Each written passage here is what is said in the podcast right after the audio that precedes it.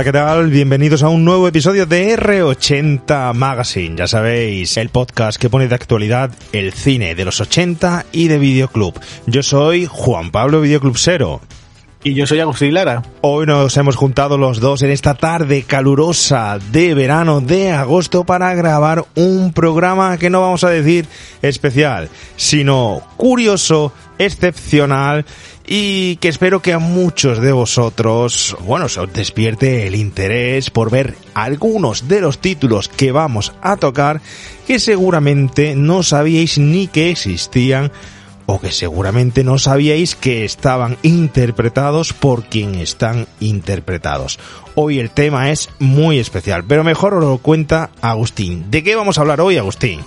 Pues bueno, hoy vamos a comentar todos esos cantantes, ¿no? Que en la década de los 80, pues, eh, hicieron sus pinitos en el mundo del cine, ¿no? Hay gente que tiene eh, breves apariciones y otras que nos encontramos con, con cantantes que, bueno, pues hicieron grandes papeles que incluso, vamos, incluso se, se los reconoció la, la, tanto el público como la crítica. Incluso creo que hay uno por aquí con, me parece que hay uno, si no con nominación, incluso con Oscar y todo. Sí, sí, sí, tenemos varios cantantes dentro de una misma película, tenemos cantantes protagonistas, tenemos cantantes que nunca creímos que mm, iban a hacer una película o que los tenemos de referentes que aparecen por ahí en, algún que otro título, pero que no sabíamos que luego aparecían en otros y todos además comprendidos en una franja que viene a ser más o menos de los 80. Ya os decimos, un programa excepcional y donde esperamos bueno, o vamos a intentar eh, que dar el don de pecho, ¿no? Pero bueno, eh, lo que sí queremos es que lo paséis muy bien y daros un nuevo contenido refrescante para esta época tan calurosa.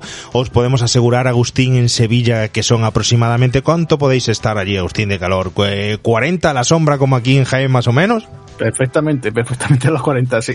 Bueno, porque no se imaginen los oyentes que estamos en la calle grabando debajo de un árbol, una palmera, un olivo, no estamos intentándolo justo a las cinco y media de la tarde, cuando más da el sol por, por aquí, pero con muchas ganas de grabar un programa fresquito que os pueda hacer, ya estéis en la playa, en cualquier sitio, en la piscina, en casa o aguantando el calor como nosotros, pasar muy buen rato y creemos, ¿verdad Agustín, que vais a descubrir importantes títulos, títulos que no sabéis que eran de los 80 y además un tema original que cuando decimos de hacerlo Agustín lo te lo propones tú, estaba ahí un poco metido en el cajón, pero que creemos que es muy distinto a lo que venimos haciendo hasta ahora, ¿verdad?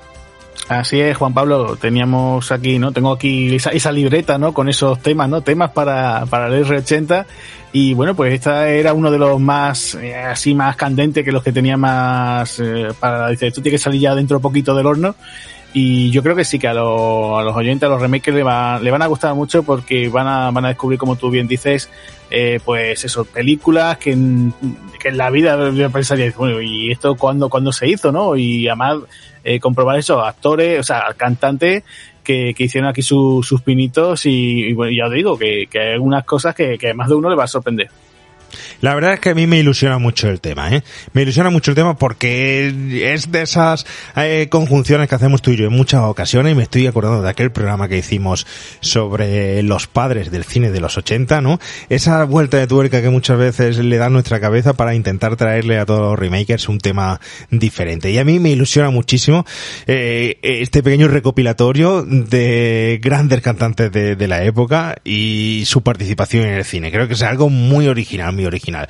Hay que decir que no vamos a tratar a algunos que diréis, bueno, porque no habéis tocado, por ejemplo, al gran David Bowie. ¿Cómo vamos a tocar a David Bowie si tiene un especial para él que podéis escuchar en nuestro apartado, nuestro canal de Evox, iTunes, Spotify de Remake a los 80 específico, todas las películas, la intervención en el cine del señor David Bowie. Dedicamos uno entero solo para él.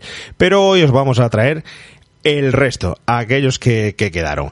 Así que sin más dilación, Agustín, ¿qué te parece? ¿No? Si vamos dándole ya a nuestro querido remaker, no sin recordar antes que estamos en las redes sociales, que estamos en Twitter, Facebook, Instagram, y por favor, debajo de este audio veréis que hay un enlace que os vamos a dejar para que participéis en nuestro grupo de Telegram por si queréis dejar vuestras aportaciones. Eh, Agustín está por allí. Últimamente eh, descubrimos algunas cositas y ponemos algunos contenidos, trailers, etcétera, eh, que no están nada mal, ¿eh, Agustín? La verdad que sí, que en nuestro canal de Telegram pues Eh, estamos descubriendo, pues nada, carátulas, como tú dices, algún que otro trailer, alguna que otra foto así graciosa, ¿no? De, algún rodaje. O sea, que tenemos aquí un material que, bueno, pues para, para todos aquellos que nuestros oyentes, nuestros remakers, pues si tenéis ganas, pues y tenéis sobre todo la aplicación, que, que es gratuita, por cierto, pues nada, tenéis ahí el enlace, que, que no nos vamos ni a cobrar ni nada, y nada, bienvenidos seáis todos, ¿no? Bueno, pues afrontando ya también la recta final de esta temporada y el comienzo de la próxima, que no tengo muy claro ni siquiera cuándo es el final o el comienzo de la siguiente, si es verdad que hay que poner una línea de divisoria de último episodio de la sexta, primer episodio de la séptima, ¿no? Pero bueno, este sí que es verdad que es el último R80 de esta sexta temporada, esperando ya los siguientes con muchas noticias, porque además estaban por ahí los estrenos de Cazafantasmas, que se ha vuelto a retrasar, los nuevos retrasos, nuevas series, Cobra Kai la última temporada, ya que me he quedado alucinado, Agustín, cuando he visto ese tráiler de cuarta temporada, cuando en enero estrenan la primera temporada y en diciembre eh, está previsto, perdón, en enero la tercera y en diciembre está prevista la, la cuarta, lleno de novedades que esperamos contar aquí. Esperamos contar contigo otra vez, los oyentes quieren contar contigo otra vez para esas noticias este año, ¿eh, Agustín? Así que no te pierdas, ¿eh? No, no, no, yo ya iremos, iremos haciendo ya el trabajo poco a poco para, para, mantener a, a, todos los remakers informados sobre, sobre ese, todo ese tipo de noticias. Bueno, pues vamos a, a afinar gargantas, a tomar aire y vamos a intentar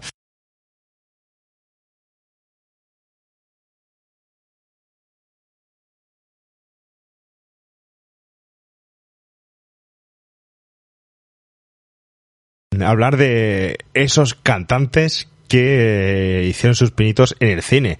Y yo creo que el primero va a ser uno que no está nada más, un señor, no sé si podemos decir camaleónico o que le va mucho la, por lo menos una estética de, eh, con mucha pintura en la cara, con extravagante, ¿no? Y que fue, y que, ha sido un clasicazo, ¿no? De la música en nuestros tiempos y que ha tenido sus participaciones en el cine, aunque muchos, y creo que va a ser de las primeras sorpresas, no se acordarán de él, ¿verdad? Estamos hablando de Jenny Simmons, Agustín. ¿Qué nos cuentas de este señor de los Kiss?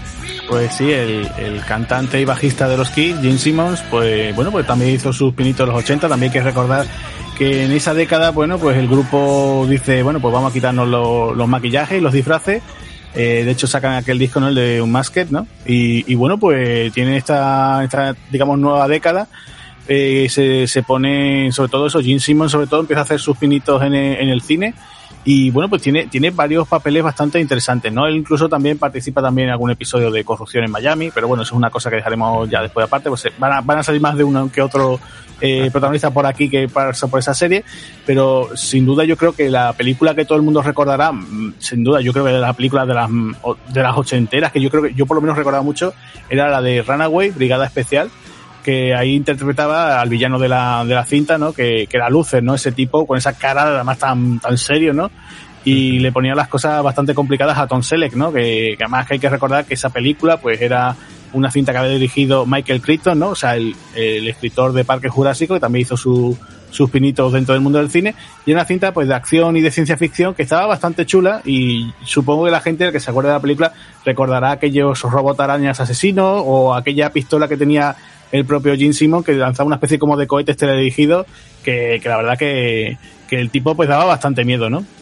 Claro, es que nada más que, que, ver a Tom Selleck, uno de sus, bueno, pocos eh, eh, papeles que tiene en una película de, por lo menos de ciencia ficción, pero recordar que en los 80 este señor, aparte de esto, hizo esa especie de imitación de película de, de Indiana Jones, ¿no? Eh, donde era un aventurero en una avioneta eh, y luego pues la magnífica de la que hablamos hace poco, tres hombres y un bebé, pero nadie lo teníamos ahí eh, en Runaway como la traducción que tuvo, de fuera de control también, eh, el mercado hispanohablante, donde eh, se sumergía en una trama eh, nada habitual para él. Y bueno, eh, por supuesto, con este villano y una película que yo he intentado rescatar a ver, porque hasta hace muy poco, y ya si aprovechamos, se lo comentamos a, los oyentes, que no se confíen cuando una película está en una plataforma, pues hasta hace muy poco eh, estaba en Amazon Prime y la ponías en tu lista de favoritos y yo la tenía ahí para verla cuando me apeteciera. Porque yo no sé por qué esta es una de esas películas que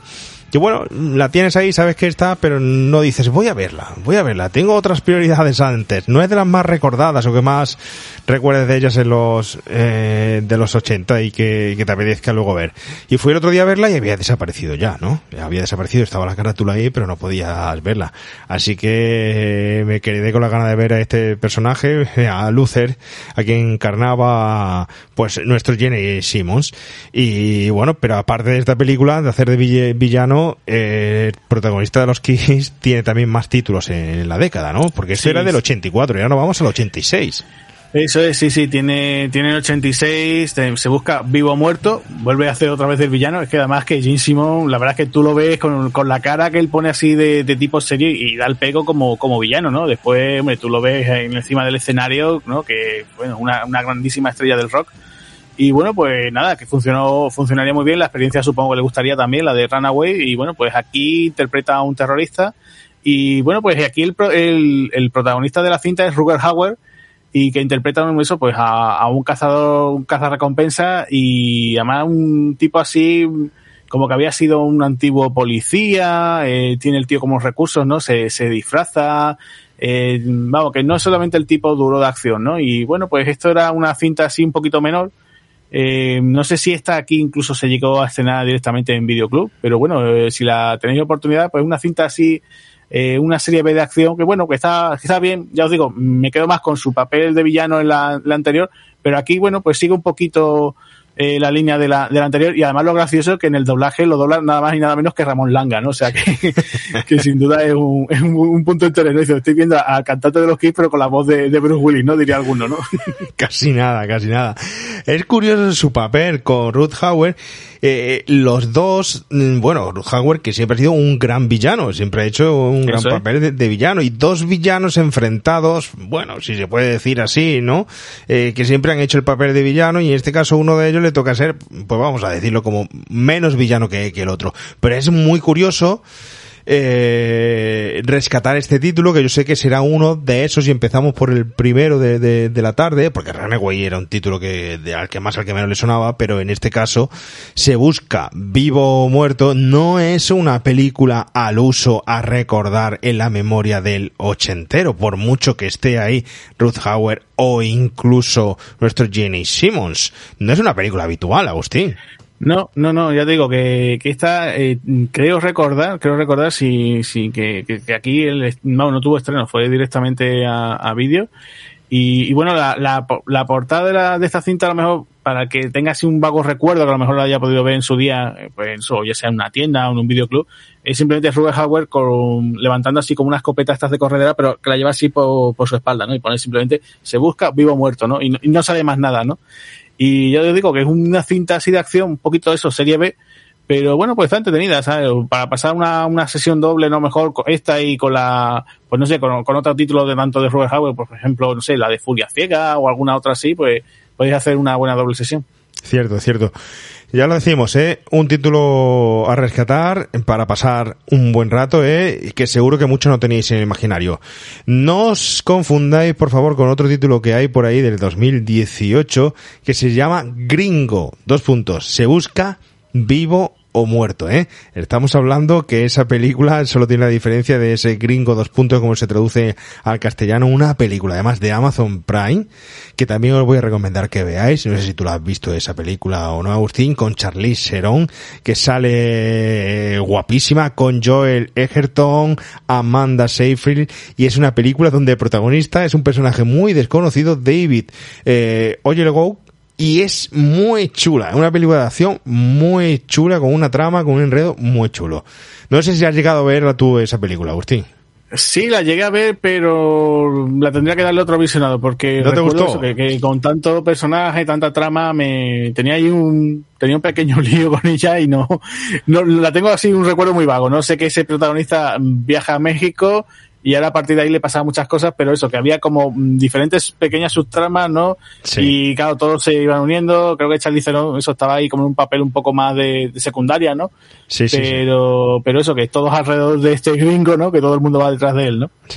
Bueno, que quien quiera puede hacer su sesión doble con este se busca vivo muerto o gringo se busca vivo muerto. No tienen nada que ver porque en una sale Jenny Simmons y en otra no. Así que cuidado. Pero ojo, también merece la pena ver a Charlize Serón que sale en ese papel en fin, pero bueno, este señor, este señor no solo en el 86 graba esta película, tiene otro título más que volvemos a darle otra vuelta a la tuerca a ver si la gente recuerda de la siguiente película que vamos a hablar. Sí, la siguiente película, bueno, yo simplemente la he destacado porque es verdad que, tiene más trabajos, ¿no? Gene Simmons, ¿no? Pero bueno, de lo que hay, ¿no? Incluso también con Kiss, ¿no? Que Kiss hizo, hizo una película, ¿no?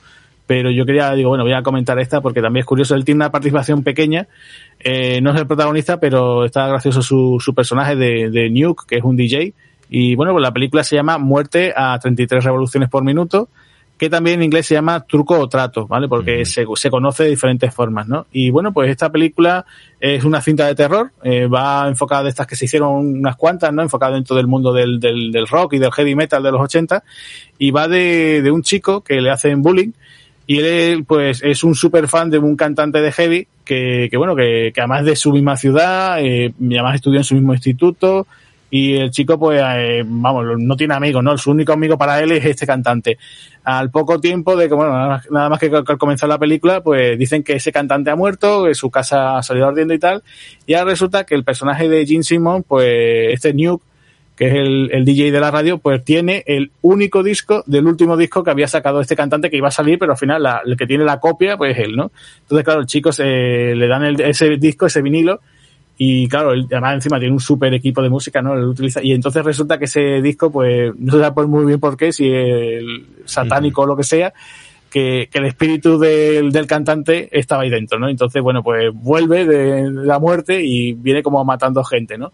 Y bueno, pues una, una película así curiosa, ¿no? Eh, tiene, tiene sus momentillos. También aparece por ahí Ozzy Osbourne, también el cantante de, que fue el cantante de Black Sabbath, también aparece por ahí haciendo de un reverendo que está en contra del heavy metal. Y tiene momentitos, tiene momentitos. Vamos, no es que sea una gran película, pero de estas que, que de vez en cuando pues apetece ver, ¿no? Cierto, cierto. Bueno, hay que decir que, que no es una película fácil de localizar, no es una película que esté reeditada, que se pueda localizar en DVD, Blu-ray y tal. Tenéis que echar mano por ahí de otras formas de intentar verla, ¿no? Pero sí es cierto que es una de esas curiosidades de los 80 de la que no se suele hablar habitualmente de, de ella. Eh, casi que no se sabe ni siquiera que existe y con una trama que es divertidísima, ¿no? Entonces os invitamos, porque hoy el propósito, más que introducirnos de lleno en lo que fue la vida, la carrera de este Gene Simmons, de los Kiss, de su música, de cómo llegan al cine, de cómo llegan a ser famosos y tal, lo que queremos es dar referencias de películas donde aparecen estos personajes o incluso algunas de ellas las protagoniza, para que podáis disfrutar esas tardes de verano que todavía os quedan. Así que si podéis intentar localizar esta película, como por ejemplo también os voy a recomendar otro título donde también aparece Jenny Simmons, aparte de la un montón de apariciones que tiene luego en los 90, 2000, etcétera, porque este señor no, no ha parado y con los propios Kiss, ¿no? Pero es la película nunca es pronto para morir, que es una especie de, de, parodia al estilo de James Bond, ¿no? Donde el hijo de un agente secreto se mete ahí en una peligrosa trama, ¿no? Hay medio comedia llena de agentes secretos, espionaje y tal. Bueno, no es una gran película, pero es una película muy curiosa para, para ver. Es una de esas típicas películas, no sé, que me recuerda, me puede recordar a mí algo así como a Te pillé Gotcha o algo por el estilo, ¿no? Además, aparece ese señor que se sabe muy poco de él en los 80 y que ha tenido algunos registros, que es John Stamos. ¿Quién es este John Stamos? Es ese, ¿te acuerdas de esa serie, Agustín, de Padres Forzosos? ¿Recuerdas aquella serie? Esos tres hermanos que cuidan de esas, eh, de sus hijos tienes al hermano responsable, al otro bobalicón y tal, o muy bonachón, vamos a decirlo mejor, y tenemos a guaperas que iba con su tipo Elvis, su chupa, su, su tupé muy ligón y tal. ¿Lo recuerdas? Sí, claro, hombre, John Stamos era el tío Jesse, ¿no? Y era eso como el, el, como tú dices, ¿no? El guaperilla, que siempre iba como el, más enrollado, ¿no? De los tres, ¿no? Y de hecho, bueno, pues, John Stamos después, bueno, creo que de hecho tiene una serie por, por Disney Plus, ¿no? Donde interpreta a un entrenador. Y bueno, siempre ha sido más asociado al tema de la, de la televisión que del cine, ¿no? Pero, pero sí, era un tipo también muy popular, ¿no? Así es, pues en esta película aparece él como protagonista, aparece en el reparto junto a él, nada más y nada menos que otra chica de la que hemos hablado aquí hace, no hace mucho, guapísima, llamada Vanity, esa superestrella eh, del pop en la película de, del último dragón que hicimos hace poquito, ¿no? Eh, esa comedia parodia de las películas de, Bruce Lee. Y por supuesto Jane Simmons que aparece, pero ojo que también está por aquí Robert Englund, Peter, Peter y un repartillo que no está nada mal para la película menor que es este, este título, ¿no? Este nunca es pronto para morir. Así que ahí se queda Agustín. Yo no sé si la recuerdas o no. Además creo que esta película está completa en YouTube para verse sin ningún tipo de, de problema. No sé en qué idioma está, pero creo que está libre para verse, ¿eh? Eh, sí, yo, yo esta película, a ver, le he visto la carátula y de estas que, que por curiosidad, ¿no? Por decir, oye, pues voy a ver eh, a John Stamos por un lado y después por otro lado a Vanity, porque también fue una, recuerdo una época esta que vi, por ejemplo, eso, la del último dragón, también vi a Theon Jackson y digo, mira, pues por seguir viendo películas de, de estas chicas de Vanity, pues digo, mira, la tenía ahí pendiente, la tenía pendiente. No, no la llevo a ver, pero bueno, la tengo de esas que algún día, algún día me pondré con ella. Bueno, pues dejando atrás un poco al señor Jenny Simmons, nos vamos a por una chica. Una chica que creo que es indispensable en la década de la que nos encargamos, de la que hablamos. Una chica que he estado tentado muchísimas veces, tengo que confesarlo, a hacer una de sus películas en remake a los 80 y que no sé todavía por qué no lo he hecho. Bueno, quizás no lo he hecho por lo mismo que, que, que no han aparecido eh, otros muchos actores famosos, porque me parece que la década de los 80 se acaban pronto, pero al final hay tantos y tantos actores y directores que todavía hay que tocar. El otro día me acordaba de Mel Gibson que todavía, después de seis temporadas para la séptima, Agustín, 250 episodios, todavía no hemos mm, tocado Mel Gibson. Eh, es casi, casi de delito, ¿no? Igual que no hemos tocado a esta chica, que aunque hablemos hoy de ella, yo, si hay clamor, me comprometo a hacer una de sus mm, películas porque creo que merece la pena, ¿no? ¿De quién estamos hablando, Agustín? Bueno, pues estamos hablando de, de la ambición rubia, ¿no? Como se la llamó en su momento, ¿no? Estamos hablando de, de Madonna, nada más y nada menos, ¿no? La, la, reina del pop, ¿no? Desde los 80 hasta la actualidad, pues sigue, sigue ahí en activo, ¿no? Tanto en su carrera como musical, como el tema de cine, que aunque lo tiene ya un poquito más abandonado, pero bueno, en cuando eh, se deja ver por las pantallas, ¿no? Y bueno, pues también, también hizo ya sus pinitos. Es verdad que creo que incluso en los 70 tiene algún que otro trabajo por ahí un poco más perdido, pero bueno, yo he querido rescatar tres películas suyas de los 80 y bueno, pues quería empezar con, con la primera de todas, que era Buscando a Susan desesperadamente, en el año 1985. Y bueno, pues se trataba de, de un film donde, bueno, compartía cartel con, con Rosanna Arquette y bueno, pues la historia iba de eso, de, de, una, de una ama de casa así muy aburrida, ¿no? Que, que bueno, que su vida no, no pasa nada, simplemente la rutina de siempre. Y se obsesiona pues con unos anuncios que ella eh, siempre ve, que pone que estamos buscando a Susan desesperadamente, ¿no? Entonces, bueno, pues eh, ella está ahí como metida en una serie de líos y llega un momento en que la confunden, ¿no? Buscando a esta, a esta Susan, ¿no? Eh, la confunden con ella, ¿no? Por las apariencias y tal, ¿no? Entonces, ¿quién era Susan, no? Que Susan era nada más y nada menos que la Madonna, ¿no? Así es. A mí, a me resulta muy curioso esta película mm, varias cosas, ¿no? La película es un poco es un poco, llega a ser un poco liosa, ¿no? En algunas ocasiones no sabe lo que está sucediendo. Tienen ahí una mezcla de, de papeles, de personalidades. Estamos hablando de Madonna, de Rosanne Arquette.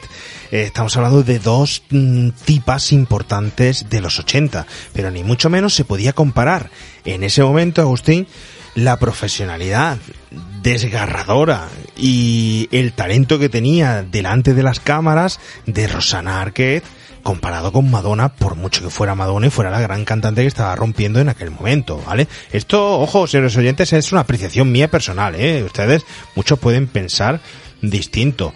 Pero Rosana Arquette era yo qué sé, para mí incluso más fresca en ese momento, por lo menos en la cámara, en el cine, ¿eh? que, que la propia Madonna. Pero sobre todo demuestra ser muy buena actriz cuando la ponen a Rosana Arquette, ¿eh? una tía descarada, descarada con eh, que venía de Juego que Noche y todos esos títulos. Mm, la ponen de hacerte ama de casa modosita. Pero es que encima lo hace, lo hace bien. Estamos hablando lógicamente que Madonna es la protagonista de esta película, entre comillas, y es pues una chica que se introduce en eh, del canto, de ser famosa, estrella famosa, de ser la nueva Marilyn, por decirlo así, al, al cine.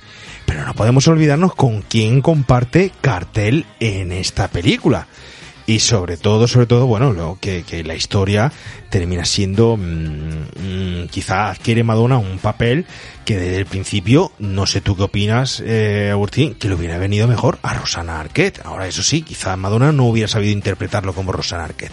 No sé, tú qué, qué recuerdo tienes de esta peli, si opinas igual o no. Yo es que es de estas que, eso, que en su día, ¿verdad? Que cuando la, le dieron el pase por televisión, pues, pues la vi y es que tengo un muy vagos recuerdos de, de, de, ella. No es de estas que después yo, yo ya he vuelto a, a, revisionar.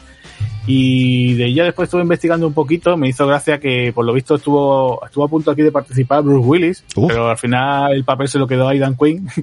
y me resulta gracioso, ¿no? Eso, esa anécdota pero mmm, yo es que ya te digo, tengo muy vagos recuerdos. Recuerdo que eso, que, que Madonna iba como un plan, una chica así, en plan muy loca y tal, pero sí, sí, no sé, sí. que supongo que pegaba un poco con, también con la con la más o menos el, la, las pintas o, o, por lo menos el, el, estilo que llevaba por aquella época, ¿no? Ese comienzo de que tenía ella, ¿no? De que lleva los 80.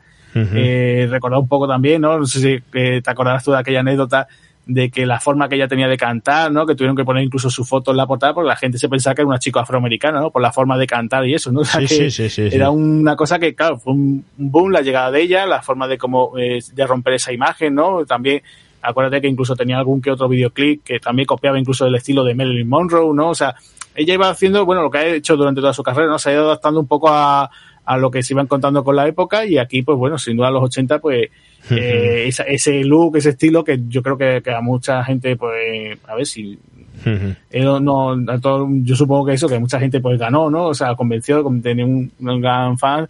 Y recortar, acuérdate que aquí, por ejemplo, en España, eh, siempre decíamos, ¿no? Marta Sánchez era como la Madonna sí, española, sí, sí, ¿no? La copiaba o la imitaba mucho, ¿no? En, en estilismos, peinados, formas también, ¿no? Sí, sí, sí, nos tenía todos locos, eh, lógico, sí. sí. bueno, esta película yo la, la diría mm, que es la, la, película que caracteriza a Madonna dentro del cine, para mi opinión, ¿no? Yo sé que también hay mucho fan, seguidor muy purista de Madonna, que me parece fenomenal, creo que es una figura a reivindicar, igual que se reivindica a otros eh, protagonistas de, de, como pueden ser Elvis, Presley, los Rollins o el gran eh, Michael Jackson, ¿no? Del que también vamos a hablar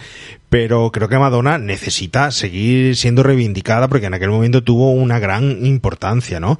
Eh, además, esta película mmm, la caracteriza como esa chica, pues llena efectivamente de collares, de una estética pop eh, de, del momento que luego eh, copiarían eh, muchísimas chicas, muchísimas jóvenes, serían referentes, donde luego tendríamos a Cindy Lauper que prácticamente pues calca esta estética de, de Madonna, eh, y en esta película la vemos en escenas míticas con una vestimenta mítica que pasar surcaría el tiempo junto con ella, eh, a recordar ese momento en los baños en los que ella se, se lava y, y se, se, lava, por ejemplo, con una reivindicación muy femenina, los axilas o los sobacos, por decirlo así, luego se los seca en el secador de manos, ¿no?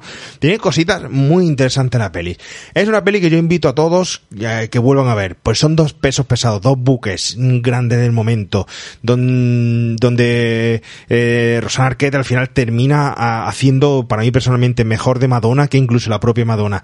Eh, eh, y que merece mucho la pena, si este verano mm, os lo podéis permitir, que le echéis un vistazo. Eso sí, en algún momento puede parecer rarita e incluso un poco lenta, ¿no? Pero es muy curioso, es muy curioso y muy gustoso volver a ver una peli de estas, ¿eh? Así que ahí lo dejamos y seguimos con Madonna, porque tenemos más títulos, ¿verdad, Agustín? Sí, sí, sí, tenemos, bueno, yo he reseñado tres. Eh, la que viene ahora, que fue la que, bueno, la anterior era del 85, pues al año siguiente se mete en otra película, se mete en una eh, película así como tintes así un poquillo de aventurero, eh, porque hay que recordar, hombre, que el boom también de Indiana Jones pues dio pie a mucha explotación, ¿no? Mucho título, por ejemplo, tú decías antes, ¿no? Tom Selleck con la gran ruta hacia China, ¿no? Pues todo el mundo quería apuntarse al carro de la cine aventura y bueno, pues surge este proyecto que es Shanghai Surprise en 1986 eh, una cinta que, que hace el director Jim Goddard. Y bueno, pues aquí, ¿qué es lo que habría más que destacar? Bueno, pues que tenemos de coprotagonista con, con Madonna, pues tenemos nada menos que a Sean Penn. Casi nada. Eh, casi nada, ¿sabes? Y, y, de hecho, en plan, un poquito, ponernos en plan prensa rosa, pues eh, tanto el actor como la actriz, o sea, como la cantante se llegan a casar, o sea, llegan a estar casados.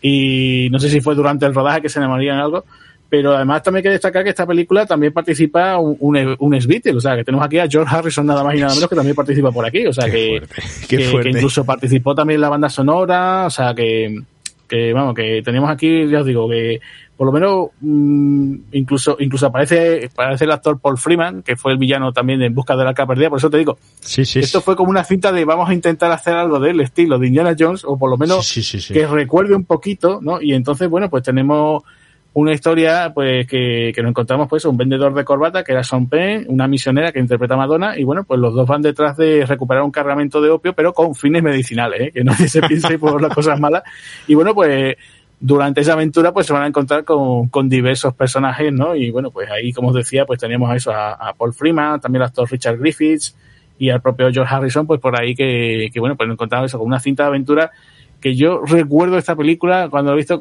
siempre me daba la sensación de un poco de peli un poquito fallida no como que le faltaba un poquito de ritmo no en ocasiones no Sí. y, y no sé yo también me quedo un poquito pues soy muy, muy yo soy en eso muy fan de, de compositor de, de Michael Kamen que aquí hizo una banda sonora pues bueno un poquito diferente de lo, lo que solía hacer habitualmente no. Pero yo estoy seguro, Agustín, que esta película no la recuerda muchísima gente que nos está escuchando ahora mismo. Estoy seguro que ni la ha visto o que si la ha visto queda ahí en el recuerdo y que le va a entrar ganas de volver a, a verla. Porque ya no es solo Sean Penn o George Harrison, es que está por ahí Richard Griffiths y nada más y nada menos que también Víctor Wong que también aparece aquí en la película.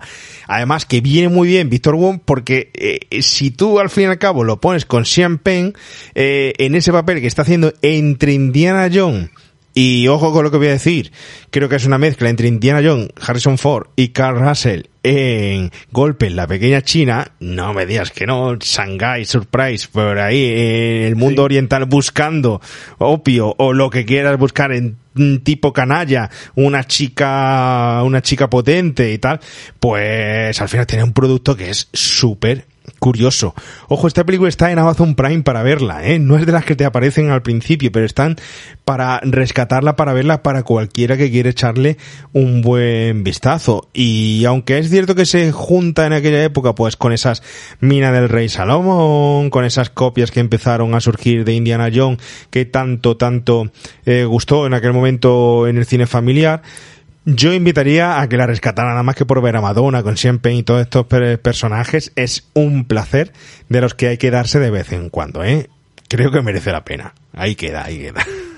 Sí, sí, pues ya digo que ya, que está, digamos, a, a tiro, ¿no? A tiro de- del mando, del mando a distancia, pues bueno, pues sí, sería una, sería cuestión de volver a, volver a verla. ¿Y qué más tenemos, Agustín? ¿Qué más Pues- tenemos de Madonna? Que Madonna no se quedó ahí nada, nada más. Sí, sí, sí, no, hombre, eh, yo he rescatado aquí otra película que la que hizo al año siguiente, por eso digo, o sea, 85, 86, 87, eh, alguien dirá, oye, pero no vais a hablar, por ejemplo, ¿no? De eh, Dick Tracy, ¿no? Esa la, la vamos a dejar ahí apartada. Entonces, bueno, iba a hablar de quién es esa chica, ¿no? Que, que de hecho incluso ya también participó en la banda sonora.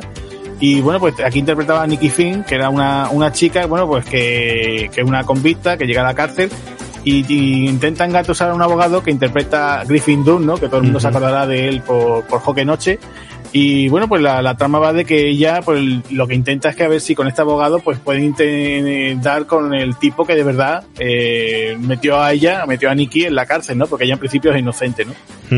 Aunque ella su papel es un poco de pícara, ¿eh? Este papel es un Sí. poco descocada, desvergonzada, más Marilyn que nunca, más rubia que, que nunca, más de labios rojo, pasión, buscando transmitir y sobre todo otra vez esa estética suya propia con esa ropa, ¿no? Que la caracteriza tanto y más mm, desvergonzada que nunca. Pero si es cierto, fíjate, con Griffin Dunn en Hockey Noche, que hablamos antes de Arquette y, y, y, cómo pegan unos actores con otros ¿eh? en papeles que en muchas ocasiones pueden parecer que sean casi los, los mismos, ¿no?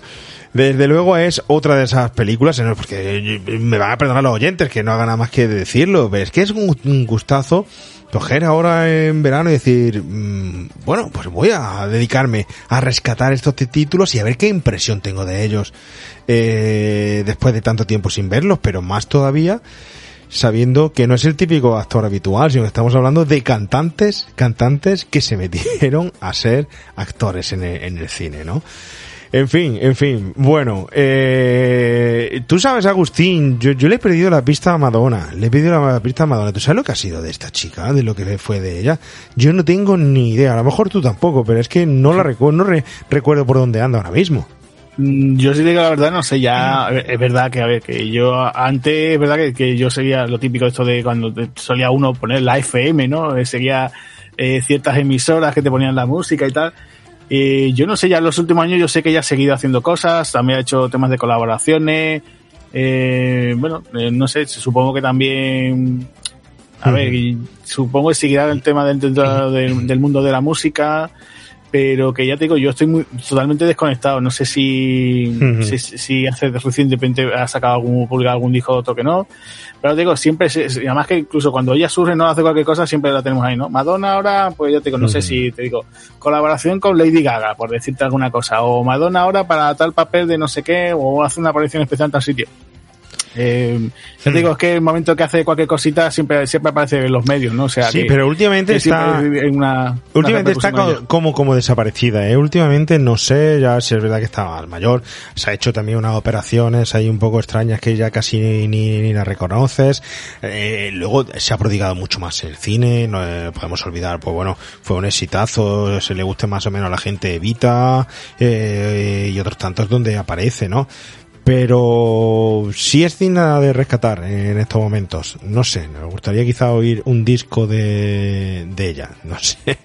Bueno, bueno, si el oyente sabe que ha sido de ella, que nos cuente, que nos cuente por nosotros. Seguimos con más cantantes y vamos de chica a chica y tiro porque me toca y no es cualquier chica, es una chica que pone una canción muy especial a una película muy especial de los 80 de la que no vamos a hablar porque no aparece en ella, sino que vamos a hablar Claro. de otra que ella protagoniza. ¿De quién estamos hablando, Agustín?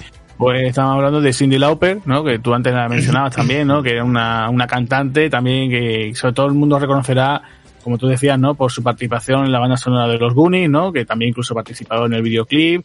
Ella tenía pues un estilo así muy característico, muy alegre, las canciones, ¿no? Que tenía y, y bueno, pues sobre todo también ese look que tenía tan, tan, tan disparo, ¿no? Con esos pelos así pintados, la ropa que era muy extravagante. Eh, bueno, pues tenía, yo digo, canciones muy divertidas, muy simpáticas. Y ya digo, eh, siempre ha sido, siempre ha sido una cantante que es verdad que, que, que después ha continuado en los 90, ¿no? Pero sobre todo en la etapa de los 80, que fue su gran, su gran boom, ¿no? Con ella.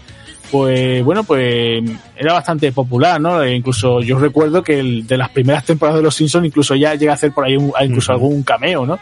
O sea que ya digo, era un, una, una cantante que yo no sé si tú sabías que su padre, su padre era luchador de, de wrestling y yo incluso eh, en algún que otro combate, en alguno de estos eventos de la WWF, llega a aparecer por allí incluso, o sea que, bueno, acuérdate que incluso en el videoclip de los Goonies llega a aparecer algún que otro luchador, ¿no? Aparecía por ahí eh, Roddy Piper, el gaitero, bueno. y no sé si incluso André el gigante, o sea que siempre estaba un poco ligada a ese, ese mundillo, ¿no? Mm. Lo que yo no sé esta señora cómo llegó al final a ser tan famosa. Porque eh, eh, tú hoy en día la recuerdas, y vamos a ser sinceros, eh, todo el mundo la recuerda, las nuevas y antiguas generaciones, por, por la canción de los Goonies, ¿no? Pero nadie sabe cómo llegó hasta ahí. Nadie sabe ni lo que hizo luego, ni nada. Tú dices esta chica y salen los mejores recopilatorios de Radio Nostalgia, con todos mis respetos, ¿no? De, de, de, de, o de XFM, que está siempre ahí, esa canción de, de, los Goonies, ¿no?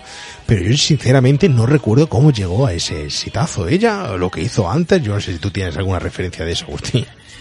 No, hombre, yo recuerdo, ya te digo, tiene, tiene canciones, o sea, si nos ponemos a mirar, tiene, tiene canciones, grandes canciones de, la época. Lo que pasa que, bueno, también lo que tú estás comentando, eh, había una gran competencia, entonces, bueno, pues tenías, por ejemplo, tú lo has dicho antes, te- estábamos hablando de Madonna, y entonces, ¿quién podría ser, no, la, la, la reina de en aquellos momentos del pop? Bueno, pues se alzó Madonna, ¿no? Entonces, bueno, pues lo típico de mm, vamos a, mm, a ti vamos a poner tu videoclip, lo vamos a pinchar más en la radio, o lo otro el single tal.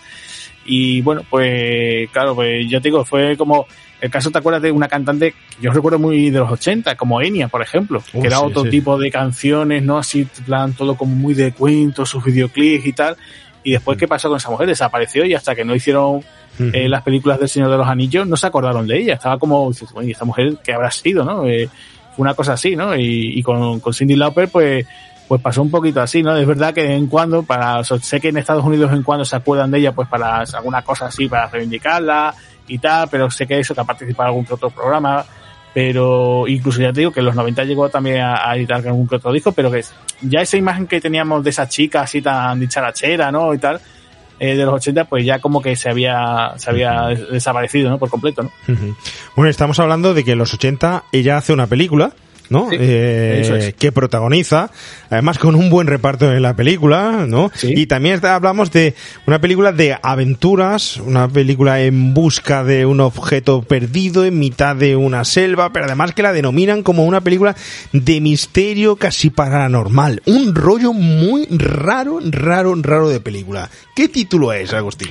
Pues sí, mira, en este caso es El misterio de la pirámide de, oro, una película del año 1988 que la dirigió Ken eh, Guapis. Y bueno, pues nada, la, película, como tú dices, no es propiamente dicho como una cinta aventura porque nos pone aquí que tenemos dos protagonistas, que es tanto ella como Jeff Goldblum, ¿no? Y entonces son dos psíquicos que, que bueno, que salían con un cazador de, de fortuna, pues que quieren buscar un tesoro en el Ecuador, ¿no? Y entonces, bueno, pues, eh, como tú decías, ¿no? Aquí tenemos caras reconocibles, por ejemplo, está Peter Fall, ¿no? El mítico teniente Colombo. Tenemos a, Julian Sands, que también, pues, por ejemplo, eh, por aquella época también apareció en Aracnofobia, ¿no?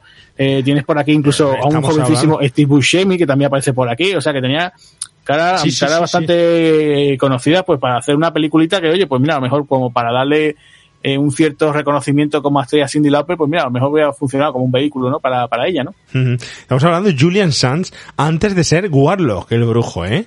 Eso es, sí, sí. Eh, Casi nada. Que, que, digo, pero es que eh, tienes por ahí también esa, la de aracnofobia, que tiene que ser por ahí, o del 89-90, que, que hace también, sí, por lo menos un papel así, por más o menos por, esta, por esa línea, ¿no? Sí, aracnofobia es, noven, que si no me equivoco, 91 aproximadamente, ya en los 90.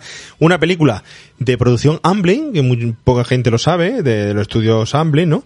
Y, y que lo tenemos a él por ahí. Fue en ese momento justo que deja el impasse en entre, entre Warlock el brujo y son de las pocas, que luego sabemos que hay poco referente de que él siga en el cine, hay pocos títulos más, eh, donde podemos mm, descubrirlo y verlo y gozar de su, de su actuación, ¿no? Porque él siempre será Warlock el brujo al fin y al cabo, ¿no? Pero bueno, Cindy Lauper en esta película con Jet Goldblum casi nada. La combinación Jet Goldblum también es que en aquel momento cogía unos papeles también que, que, que, tela. Y una película que no sé dónde se puede ver, pero es que se invito a la gente, por lo mismo que estamos hablando, a rescatar el misterio de la pirámide de oro. Cine puramente familiar ochentero.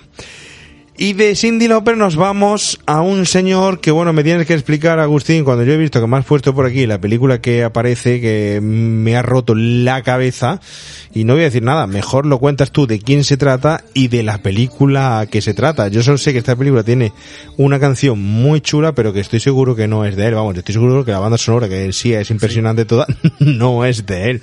Cuéntanos un poco. Pues, bueno, ahora, ahora tenemos aquí a un cantante, ¿no? Un cantante y un gran batería, ¿no? Que como Phil Collins, ¿no? Que, que bueno, hay que recordar que estuvo en el grupo Genesis, después ya tuvo su carrera en solitario. Y bueno, pues yo esto es que, no sé, yo lo he mirado y es cierto que él eh, se deja ver, ¿no? Dice cameo sin, sin, acreditar en Chitty Chitty Bam Bam, ¿no? Aquella, aquella cinta protagonizada por Deep Van Dyke y que hay que decir que, bueno, que era una producción de Disney que estaba basado en una novela de, de Ian Fleming, que no, no se trataba de ningún relato de James Bond, ¿no? o sea, que Ian Fleming tenía también una carrera aparte sí, sí, sí, como escritor, por la parte de James Bond, tenía, tenía otras cosas. Y bueno, pues tenía aquí este Chitty Chitty Bam Bam, ¿no? Que en la cual, pues, el propio Deep Van Dyne pues se construía un coche volador, ¿no? Iba con los niños, tenía también sus momentos así musicales, aprovechaba un poquito, ¿no? El tema de, de Mary Poppins, ¿no? Entonces, bueno, pues eh, aquí pone que, que, Phil Collins es joven, pero me da la sensación de que por aquella siendo viendo fechas y tal, pues sería un jovencísimo Phil Collins que, que simplemente estaría ahí como un extra, ¿no? Que lo llamaría y bueno, pues lo tendrían ahí y ya está. No, no os puedo decir, aquí está, aquí está Aquí está Phil Collins, no como por ejemplo el caso de cuando él aparece en Hook, ¿no? De Steven Spielberg, que hace de policía, ¿no? Cuando secuestran a los niños de, de Robin Williams aparece, además se ve, se reconoce que está con un bigotito, con las gafas, pero dices tú, ese, ese Phil Collins, ¿no? Y bueno, pues, pues, parece que esta fue su primera aparición en el mundo del cine y bueno, después ha ido realizando más trabajos, ¿no? Eh, yo dentro de lo que sería la década de los 80, pues quería destacar dos cositas. Otra vez iba a mencionar, que lo he comentado al principio, eh, Corrupción en Miami, donde, donde aparece un, un episodio eh, que donde es prácticamente el protagonista, o sea, están por ahí Don Johnson, pero que bueno, en realidad el protagonista es él, es un, interpreta un presentador de televisión que amaña un concurso de la tele donde él participa y ya después pues se mete en el mundo de la mafia y tal y ya bueno pues tiene que aparecer por allí eh, como te decía, ¿no? Sonny Crockett y Ricardo Taps, que él tiene que salvar un poco las castañas. Y después tuvo también en el año 1988 una película donde él era el protagonista eh, que se llamaba Buster, el robo del siglo. Que no sé si tú la recordarás, que yo incluso me acuerdo de eso, de anuncios en televisión y todo. Incluso creo que, que llega a componer un tema incluso para, para mandarse a la película. Y esto, pues nada, era, estaba basado en una historia real de, de Ronald Christopher, que se, se llamaba, bueno, le decía en su mote era Buster, ¿no? y lo interpretaba Phil Collins, bueno, y entonces, bueno, fue uno de esos ladrones que se involucró en lo que se llamó el gran robo del tren del año 1963 en Inglaterra, ¿no? Y bueno, pues yo la película, ya, ya digo, la, la, recuerdo sobre todo la carátula, que salía él con, como llevando unos ramos de, de rosas, ¿no? Que estaban envueltos en papel diciendo, acaba de suceder el gran robo del siglo, ¿no? Y, y, bueno, pues nada, es una película así entre dramática, tiene un poquito también de comedia al comienzo, al comienzo empieza a hacer como bromas, ¿no? Empieza a estar haciendo como unas pequeñas estafas y tal. Y después ya se vuelve un poquito más seria, ¿no? Y bueno, pues no, lo hace mal Phil Collins, no es que sea, era, oye, pues es un tipo que diga, uy, hubiera hecho carrera en el cine, pero mira, para llevarla el, prácticamente el peso de la película, pues mira, no, no se, se mueve nada más, ¿no? Cierto, cierto. Es una película puramente británica, es británica de Reino Unido. Eh, la dije David Green, pero además fue nominada al Oscar a la mejor canción original, ¿no? Que creo que fue su, en este caso su canción, ¿no? Eh, es verdad que tiene el halo ese, esta película tiene ese halo británico de comedia romántica, comedia, perdón, británica, que nos puede incluso mucho a recordar, luego ya posteriormente mejorada a ese Full Monty, ¿eh? ¿te acuerdas de ese fenómeno revolucionario que fue Full sí. Monty, no? Ese, eh, eh, humor típico, característico con ese halo industrial que hay eh, en Inglaterra en, en, su cine que también lo sabe reflejar, que ese cine que de cierta forma dentro del drama es oscuro, es gris, que va por las calles del Tames y por esas ciudades que fuera ya de, del glamour que puede, que puede tener son las calles industriales de, de, de, Londres, de Inglaterra, y luego lo combina todo muy bien con esa parte en la que viaja y tiene, meten comedia y se van, pues yo no sé si, si se fueron a un lugar, una isla de estas exóticas, estuvieron allí en mitad de, de, de, de rodaje porque la película combina perfectamente perfectamente esos dos ambientes. Es una película que está muy chula de rescatar, de volver a ver, ¿eh? bajo mi, opinión. Es una gran curiosidad de los 80 y no es como tú dices que Phil Collins efectivamente no es que tenga unas grandes dotes pero si la ves y te dejas llevar por la película y tal mm, pues te vas a meter eh, si te gusta el humor inglés británico en ese típico humor que te va a hacer disfrutar ¿no? por supuesto has comentado antes Corrupción en Miami bueno, quizá es que es un lugar de referencia, su música era de referencia ahí, ¿no? Y el papel que hace es un claro. poquito, un poquito, poquito extraño, ¿no? Pero como tal, son pocos los que hasta ahora hemos dicho cantantes que te sean plenamente protagonistas de una película, como aquí le pasó al señor Phil Collins. Entonces, nada más que por la rareza que es, yo creo que este Buster, el robo del siglo, merece la pena rescatarle y echarle un vistazo, ¿eh? Pues sí, sí, es una, una película que ya os digo, si, si os gusta también un poquito eso, el tema de, de pelis, digamos, no decir histórica o por lo menos basada en eso, en esos robos, ¿no? Pues, pues sí, os puede interesar la historia y conocer un poquito a ese personaje y también eso, si tenéis curiosidad de qué tal lo hace, ¿no? Eh, Phil Collins como actor, pues aquí, aquí lo tenéis, ¿no? Bueno, y seguimos, seguimos, nos vamos de un grande a otro más grande todavía. Y aunque cada uno de sus videoclips eran por sí solos una película y una auténtica película, no solo por sus interpretaciones, canto, baile, por los efectos y la dirección y los grandes directores que han eh, ha tenido eh, a su cargo en sus videoclips, sino por esta película en la que interviene como protagonista, y aunque parezca muy raro, creo que es la única como tal en la que hace eh, un papel tan extraño y plenamente de protagonista, ¿no? ¿De quién estamos hablando, Agustín?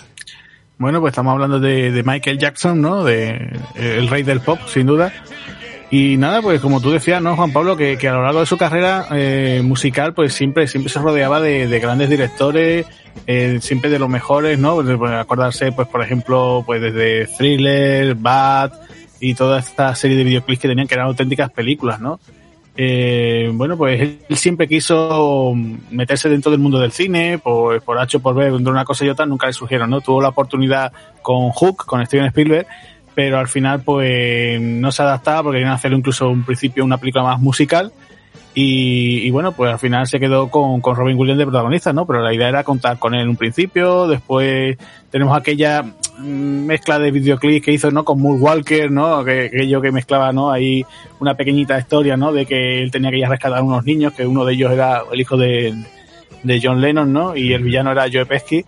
Y bueno, pues nada, siempre, siempre estuvo ahí con esa cosa, ¿no? Y entonces, bueno, pues en la época de cuando él estaba con los Jason Five, ¿no? Con sus hermanos, pues surge un proyecto eh, que era hacer una estación del Mago de Oz, pero eh, por el filtro, digamos, un poquito más de la Motown, ¿no?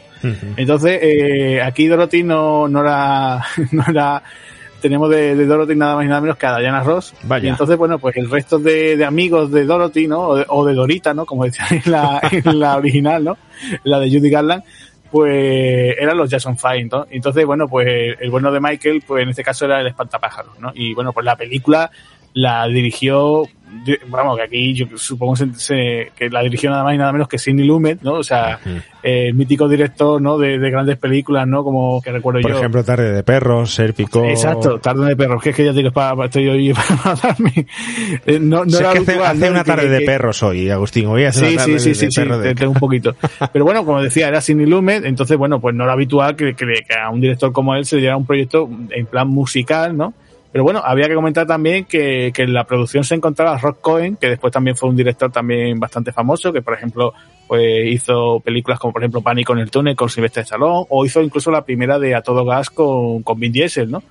Y teníamos también por ahí incluso en, en, el equipo técnico a Joel Schumacher que participa en el guion, o sea, el director también de Un Día de Furia, por ejemplo, la de también Jóvenes Ocultos, o la, los Batman de Batman Forever y Batman y Robin, pues lo tenemos también ahí. O sea que había un grupito ahí curioso, ¿no? O sea, y bueno, pues dentro de todo esto, pues teníamos eso a, al bueno de Michael, pues ahí eh, interpretando pues al espantapájaro, ¿no? En esta, en esta nueva adaptación que se hizo así, que creo que me parece que es del 78 esta película, pero bueno, he querido incluirla aquí porque era importante alguien como Michael Jackson como para, para decir, no, no se va a quedar fuera, ¿no? Sí, sí, sí, además que entra perfectamente en los 80, porque estamos hablando de películas que en el videoclub de los 80 se alquilaba todo lo que había de los 70, incluso algún título de los 60. Ahora, lo que no podemos contar es en los 90, no podemos contar eh, títulos de los propios 90, porque ya sí se nos sale eso fuera de los 80, pero todo lo que es la creación del videoclub de los 80 hacia atrás, eso entraba en el videoclub de los 80. Una película del año 70 no salió en el videoclub de los 70 porque no existía. Entonces por eso el, el rango ese de, del videoclub de remake de los 80 donde nos caben películas de los 70, el 80 y por qué no, alguna vez que otra rozando ahí algunas que se estrenaron en los 90 que, que, que se hicieron en los 80 y tienen aire ochentero, ¿no? Decir del mago de esta película que también aparecía Richard Pryor haciendo de mago de Oz, nada más y nada menos, ¿sabes? y que Diana Ross le pidió por favor a Michael Jackson eh, que bailara un poquito peor para que no la eclipsara, ¿sabes? Así que con eso te lo digo todo. No fue un gran éxito esta película. No fue. De hecho, yo estoy seguro que hay muchísima gente que no la recuerda para nada, a pesar de ser el grande y el gran eh, Michael Jackson. Es que hay que decir que en el cine, por decirlo así, a Michael Jackson lo petó con su thriller en su momento y va a ser mucho más recordado por ese pequeño videoclip que por esta película. Además, la caracterización de Espantapájaro a él no se reconocen para nada pero es una gran rareza, gran rareza, como tú has dicho, Michael Jackson, Sidney Lumet, eh, Diana Ross, eh, Richard Pryor, los Jackson Five, para ver, decir, para, sobre todo para aumentar esa cultura cinéfila que es indispensable, ¿no? Eh, echar mano de estos títulos. Pero bueno, de un grande, eh, de un grande de cantante de color a otro que yo no sé si podemos situar eh, la misma esfera, ¿no? Desde luego se ha convertido también en leyenda. Tengo que reconocer que yo no he sido mucho de este señor, pero sé que ha causado impacto y quizás, o causó impacto. Y quizás de lo que más recuerdo yo no es de la película que vamos a hablar, sino del tema musical que dejó para una gran película de Tim Burton del año 89, rozando el 90, cuando rescató a nada más y nada menos que al caballero oscuro llamado Batman, ¿no? Esa es la participación que yo más recuerdo de él en el cine, y no es de él, sino de su música.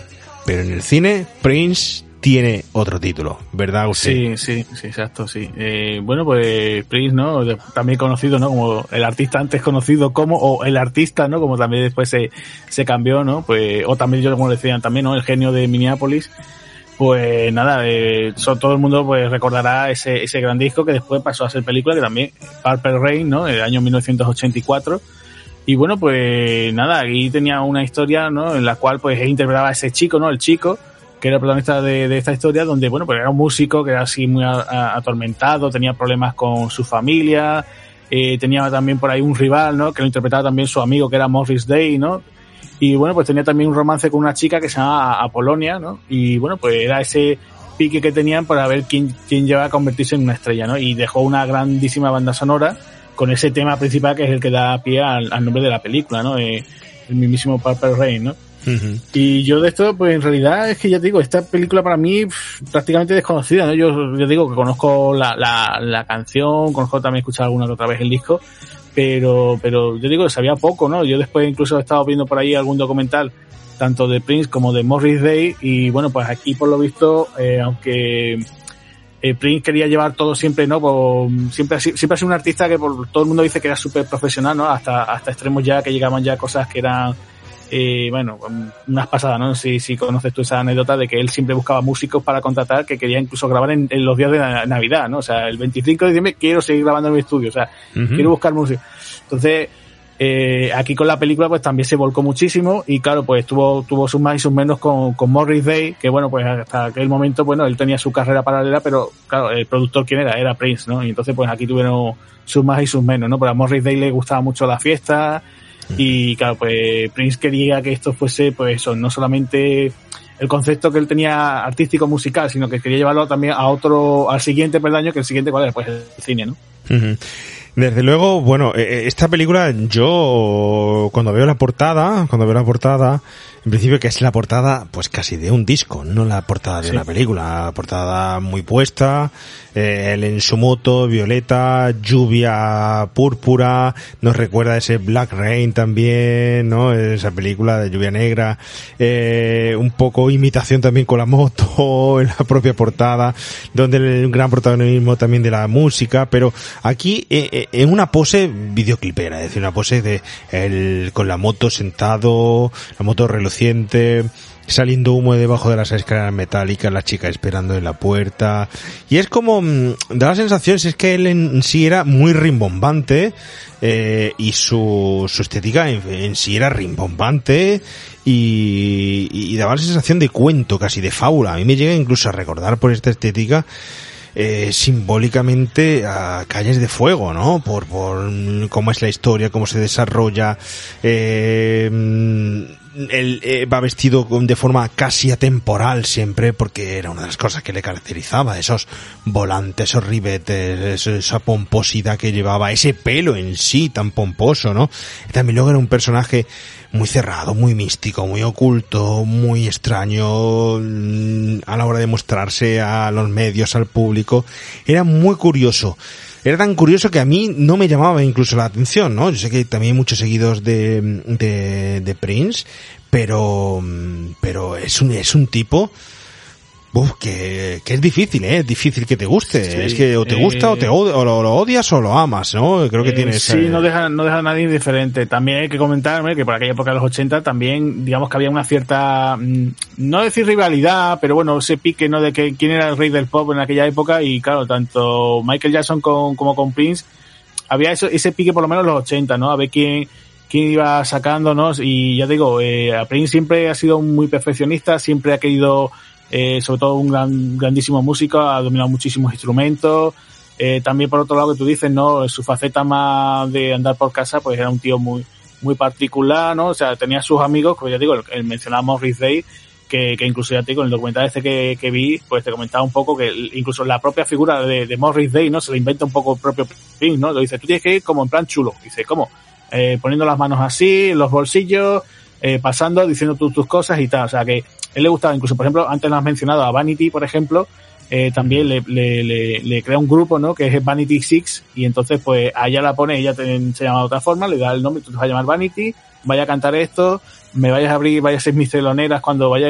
Entonces, el tío controlaba todo al milímetro, ¿no? Entonces, claro, eh, eso, pues, que es que no, hombre, un, tienes que tener una, una, personalidad muy, muy arrebatadora, ¿no? Ya te digo, estoy contando un tío que con el tema de la música, pues ya te digo, mm, es que quería ser lo más profesional, no, lo siguiente, ¿no? Entonces, eh, claro, es, esa personalidad de esa forma, pues, así al, al que quiera escuchar a lo mejor uno de sus temas, pues tiene temas también muy comerciales, tiene temas más, más densos, más, más en plan, digamos, más artísticos. Entonces, claro, tienes que ser muy mitómano, ¿no? De un gran, mus o sea, tienes un gran amante de la música, es decir, saber apreciar todo, todo ese, ese compendio que era Prince en sí, ¿no? Entonces, yo creo que aquí en Purple Rain, pues se volcó, ¿no? Y digo, saco el disco, y no solamente el disco, sino como, como en plan rollo conceptual, pues me lanzo también al tema, como decía, del cine, ¿no? Uh -huh, no, sí, desde luego era un valiente totalmente, un currante, un valiente y transgresor, eh, cuanto menos, eh, en el momento de la, de la estética, estética que llevaba y su forma de, pensar, ¿no? Pero del colorido, del colorido de esta película, nos vamos a otra película que de por sí debería ser tan, también colorida, porque se desarrolla debajo de la luna del cerezo, ¿no? Under the Cherry Moon, pero que pierde totalmente el color y vemos a un Prince en blanco y negro en el año 86, Agustín. Sí, esto es otra otra película también así, bueno, pues por probar, ¿no? Otra cosa diferente y bueno, pues aquí eh, te cuenta eso, es una historia de dos hermanos, ¿no? Que se, se dedican al tema de los timos y quieren pues estafar a, a, una rica una rica heredera, ¿no? Y entonces, bueno, la cosa se complica cuando uno de, ellos, de esos dos hermanos, se enamora de ella, ¿no? Y, y bueno, pues aquí a destacar, por ejemplo, teníamos una jovencita eh, Christine Scott Thomas, ¿no? La, la, futura protagonista del paciente inglés. Y también teníamos a uno de esos rostros muy de los 80, ¿no? Como Steven Berkoff, que fue el villano de la primera Super en Hollywood uh -huh. y que también fue, se las puso también complicadas a, a Sylvester Stallone en la segunda de Rambo, ¿no? Así es, sí. Has acordado exactamente de la misma que, que, que yo. Es de uno de los grandes villanos y no solo en esta, aparece sí. también en más películas haciendo de villano. Fue uno de los grandes, ¿no? En Octopus y como habíamos dicho, también Beverly Hills, en Super Detective en Hollywood y es que, bueno, es característico su, su papel y su maldad dentro del cine, ¿no? Pero es uno de los grandes, es uno de los grandes. eso verdad. es, eso es, sí. Bueno, bueno, yo la verdad que te tengo que decir que esta película de no creo que no la he visto, eh, creo que no la he visto y no sé si me apetece mucho verla. Eh, esta estética medio en blanco y negro ahí con, con el señor Prince con los ojos pintados y su lunar y su bigotito que tan raro se nacía en aquel momento y que hoy posiblemente hubiera sido, pues, bueno, ídolo de, muchos, ¿no? Y hubiera sido algo normal, pero en el momento chocaba a los jovenzuelos ver esa estética. En fin, nos vamos de eh, fíjate que llevamos eh, grandes cantantes de, de, color, Michael Jackson, Prince, y nos vamos ahora a una gran cantante de color también, ¿no? Una señora que yo cada vez que la veía bailar y moverse, tuviera la edad que tuviera, y esas pantorrillas me van a perdonar ustedes, o esas piernacas atléticas, me hacía disfrutar y sobre todo tenerle envidia y decir, yo quiero llegar, además ese era el comentario típico de toda la gente, quiero llegar a su edad con ese ritmazo. ¿De quién hablamos, Agustín?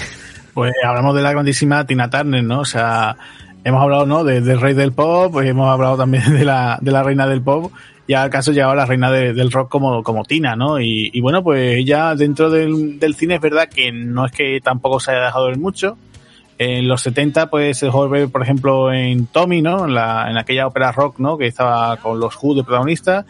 Se dejó también ver en Sgt. Peppers, que fue una cinta musical un poco raro, ¿no? Que utilizando el, famoso disco de los Beatles, pues aparecían muchos músicos que lo estaban eh, haciéndole como versiones, ¿no? Y bueno, pues ella aparecía por allí, también teníamos a los Bee Gees, teníamos por ejemplo a, los Aerosmith, a Alice Cooper, ¿no? Tenemos una historia así un poquito rara, ¿no? Que teníamos por ejemplo a, creo que era Peter Frampton y los Bee que eran los buenos de la historia. Y bueno, pues iban por ahí surgiendo unas aventuras, ¿no? A ritmo de, la música de los Beatles, ¿no?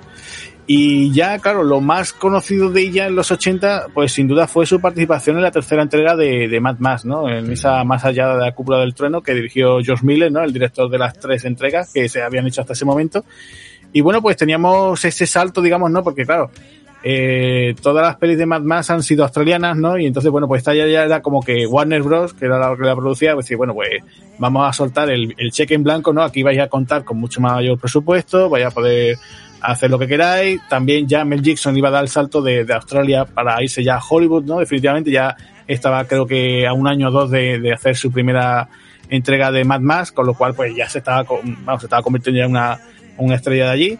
Y claro, pues qué mejor que contar, pues oye, pues para tener una villana, pues qué mejor que tener a, Tina Turner y además que hizo un grandísimo tema, ¿no? Que participa aquí en la banda sonora, ¿no? Casi nada, casi nada, sí, casi nada la villana que se, que se buscaron en, la película.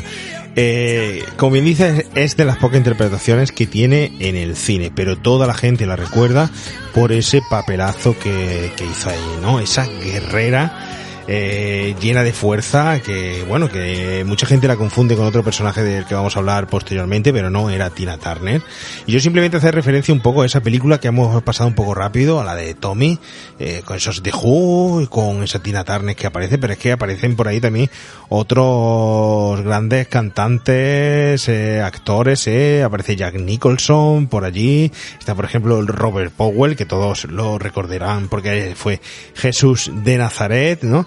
Y, otros grandes grupos, otros grandes grupos que, tiene esta especie de película psicodélica, mm, ópera rock, que también de cierta forma mm, tiene mucho rasgo de Jesucristo Superstar y ese rollazo, ¿eh? Ese rollazo.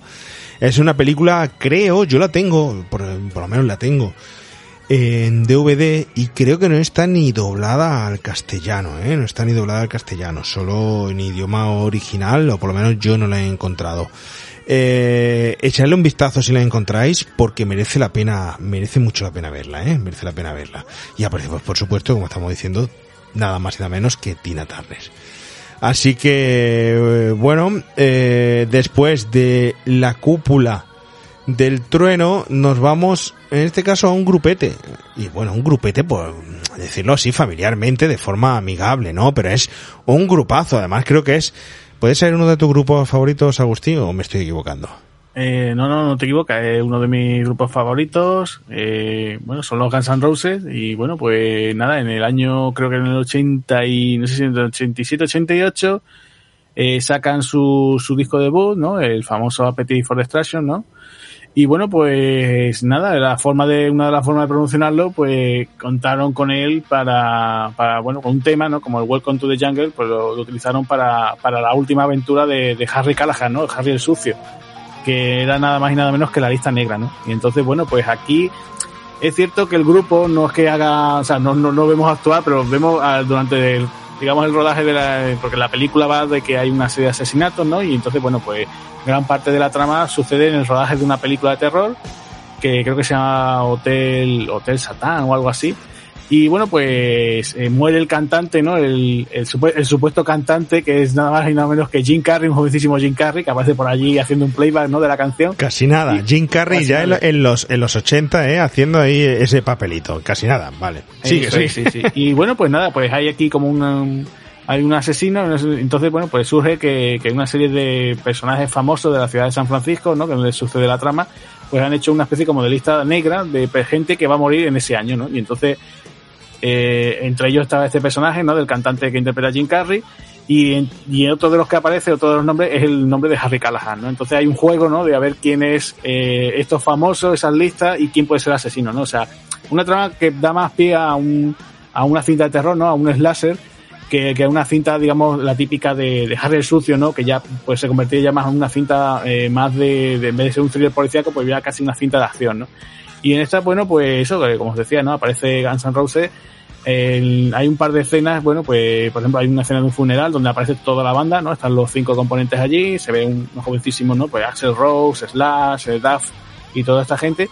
Y durante el rodaje de esta película de terror que está rodando, que por cierto, el director de esa película es Liam Neeson, ¿no? Que aparece un joven Liam Neeson Eso con iba- coleta y todo. Eso te iba a decir, eso te iba a decir, ¿eh? Nos acordamos de algunas apariciones de ahí de Liam Neeson, hombre. Estamos hablando de que esto es en el 88 y que ya en el 80 lo podemos ver por ahí aparecer en Excalibur. Desde entonces se dejó ver en algún que otro cameo más, no en películas así eh, en los 80 importantes hasta que ya llega a, a esta última década donde siempre está rescatando a su hijo de- o está vengando la muerte de su hijo. Bueno, antes de esa lista de Schindler, ¿no? De que, que le abrió tanto el, paso, ¿no? Pero en los 80 pasaba de cameo en cameo. Llegaría luego Darman, eh, creo que antes eh, también, también salía en Krul, hacía un papelito en Krul o algo así, no recuerdo Sí. bien.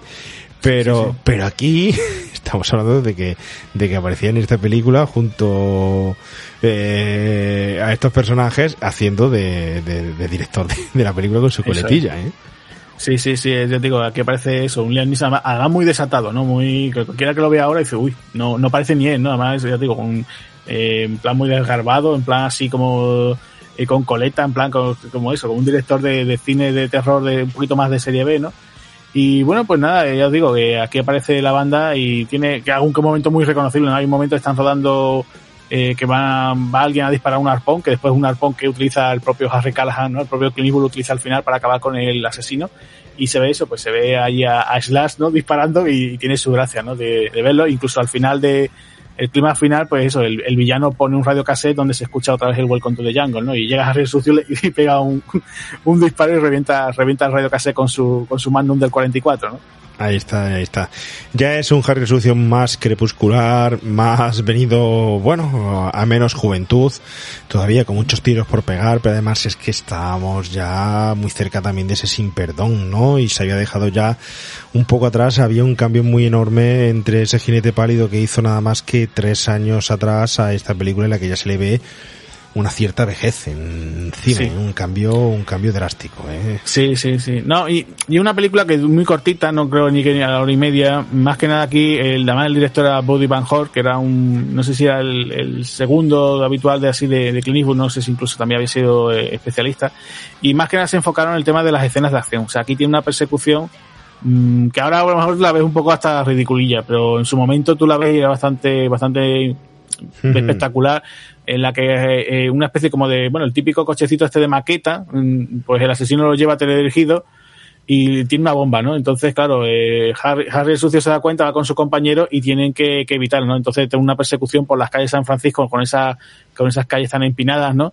Y la verdad que, bueno, en su momento yo recuerdo que estaba bastante, bastante bien. Tú lo ves ahora y claro, pues se queda con una cinta un poquito menor, ¿no? Es verdad que dentro de las cinco películas que son Harry el sucio, esta puede ser la, de la que pase un poquito más desapercibido, ¿no? Pero bueno, pues como entretenimiento, pues mira, entre esta y a lo mejor, mm, si se ve uno, por ejemplo, la del eh, de Rookie, ¿no? El novato con, que es la que tiene Clint Eastwood que hizo después, ¿no? Con, con Charlie Sheen. Pues mira, una, una doble sesión así de, de cintas de acción con, con el bueno de Clint Eastwood que, está bastante bien, ¿no? Cierto, cierto. Bueno, yo tengo que decir que aquí en Remake a los 80, dentro de muy poco, porque ya estamos preparando la parrilla de la próxima temporada, y dentro de muy poco van a caer dos titulazos, son dos titulazos, porque a la misma vez en un solo programa, porque van uno encadenado junto al otro, de Clint Eastwood, eh, de esos más olvidados y que estoy seguro que son pura testosterona que a muchos le gustará que, recordemos. Ahí lo dejo caer, atentos a lo que vayamos poniendo, ¿no? Porque de Guns N' Roses tenemos que seguir a otro crack, crack de la música, del pop, eh, del cual yo me he quedado a lo mejor un poco con las ganas de verlo a pesar de sus mm, múltiples apariciones en cine con algún papel protagonista, pero es que me da la sensación de que no daba la talla como para tanto. Es un gran músico, pero creo que se queda un poco cortito como actor. ¿De quién estamos hablando, Agustín? Bueno, pues estamos hablando de, Gordon Summer, que, todo el mundo conocerá por, su, su, alias, que sería Sting, ¿no? En este caso, pues bueno, el cantante y líder de Police, que después ya tuvo su carrera en solitario, pues también hizo su, sus trabajitos en el cine, bueno, incluso ya más actual también eh, sigue haciendo alguna que otra participación, incluso él ha, ha, sido, por ejemplo, productor de, recuerdo de la primera cinta de Guy Ritchie, ¿no? La de Look and Stock, eh, él era productor y de hecho tenía por ahí una pequeña participación que, que daba incluso hasta miedo verlo, tenía una cara de mala leche allí. Y bueno, pues Sting en sus comienzos, pues por ejemplo, eh, en el 79 aparece en Cuadrofenia, ¿no? En aquella cinta. Eh, también es verdad que, bueno, en Dune también, en la cinta de 1984, también se dejó ver allí también, tenía un papelito también secundario también, en la que hicimos también aquí en Remake a los 80, ¿no? Las aventuras del Barón Munchausen, ¿no? Esa cinta de Terry Gillian, tenía un cameo muy divertido, ¿no? Que, que, que creo que ni decía ni mu, ¿no? Decía ni una palabra, hacía ese soldado, ¿no? Que, que, era un gran héroe, ¿no? Y que lo mandaban al paredón, ¿no? Prácticamente. Nada, nada. Nada, nada, nada. Y bueno, pues él, claro, ya tuvo papeles con más peso, pues por ejemplo, como el lunes tormentoso, ¿no? Y yo digo, siempre ha estado ahí coqueteando, ¿no? Con el cine. Yo recuerdo, por ejemplo, en los 90, tenía una cinta que se llama Perverso, donde interpretaba a un mayordomo y siempre ha estado ahí eso, eh, haciendo cositas, pero nunca hemos dicho, oye, pues la película tal, pum, aquí tenemos, perdón, Steam, ¿no? Pero siempre ha estado haciendo cositas, eh, así, papeles sueltos, pero nunca, nunca hemos tenido un, un, trabajo aquí que sinceramente no metido ¿no? En, ello no yo recuerdo incluso lo más reciente verlo por ejemplo en la segunda de Zulander no que tiene ahí una aparición donde él se interpreta a sí mismo no de un momentito así bastante simpático pero nunca decir, oye, pues tal trabajo o una serie o algo, no, no, no se ha llegado a lanzar por completo, ¿no? Oye, eh, has nombrado primero Cuadrofenia del 79 con los de Who, una película de, que yo sé que es de culto y que tiene sus seguidores y sobre todo los amantes de esa música y ese movimiento british y tal. Pero yo me tienen que perdonar ustedes, pero yo no termino de entender muy bien la, la película. Bueno, la película no, sino el gusto por la película. Entiendo que tienes que estar muy metido en ese ambiente y conocer muy bien la historia de lo que pasó, ese movimiento, esos enfrentamientos, esas guerrillas de grupos y, y tal, ¿no? No sé si tú has llegado a verla esta película, Agustín, eh, y No, yo esto, de, digamos, ¿no? De, los Who defendían ese movimiento del de los mod, ¿no? ¿Cómo se llamaban? La verdad es que no. Yo sé que tiene eso cierto halo de culto, tanto la película como, como toda la música que había alrededor, pero no, la verdad es que nunca, nunca me he acercado a ello, ¿no? O sea, siempre he visto esa imagen tan icónica, ¿no? Eh, la, las ropas, la motito, ¿no? Que siempre llevan pero no nunca he dicho, bueno, pues voy a, voy a ponérmelo, voy a investigar un poco de, de qué iba esto. Bueno, yo voy a recomendar, voy a recomendar que por favor que has citado una película que además está en Amazon Prime para verla, ya os hemos dicho que hoy nuestra intención es rescatar y recordar los títulos para que disfrutéis de esas tardes, sobre todo son títulos de estos de, de remake a los 80 de 200 pesetillas, de esos de sobremesa de siesta, ¿vale? Para disfrutarlo horita y media, buenos, ligeros y que apetece verlo y, seguir con otras cosas. En cuanto termina la película, se ha terminado la historia y sigues con tus tareas o con otras historias, ¿no? Pero mm, has nombrado los lunes tormentoso es una película muy olvidada de los 80. Tenemos a Melanie Griffith, ¿no? Una guapísima Melanie Griffith como siempre en aquel momento. Nada más y nada menos que un papel compartido con Tommy Lee Jones, Tommy Lee Jones en la trama y con un señor que sobre todo se ha hecho famoso por ser el líder de los Stars en la primera temporada de Juego de Tronos, que es Sian Ben, que aparece eh, en esta película compartiendo el reparto, ¿no? Y la historia de los protagonistas en este lunes tormentoso, esta especie de drama thriller un poco extraño por atraer recorriendo los clubs nocturnos de, de Londres, ¿no? Eh, y que te va hablando de una serie de vidas entrelazadas en, ellas. Mm, echarle un vistazo, echarle un vistazo, ya sé que me pongo muy pesado, pero es que creo que estamos trayendo títulos que merece la pena rescatar. Lunes tormentoso del año 88. Bueno, pues eh, seguimos dando el salto, Agustín. Nos vamos a otro cantante con sus pinitos en el, en el cine. En el cine. Bueno, pues eh, eh, voy a pasar ahora a hablar del, del, padrino, ¿no? El padrino de, del show, nada más y nada menos que de James Brown, ¿no?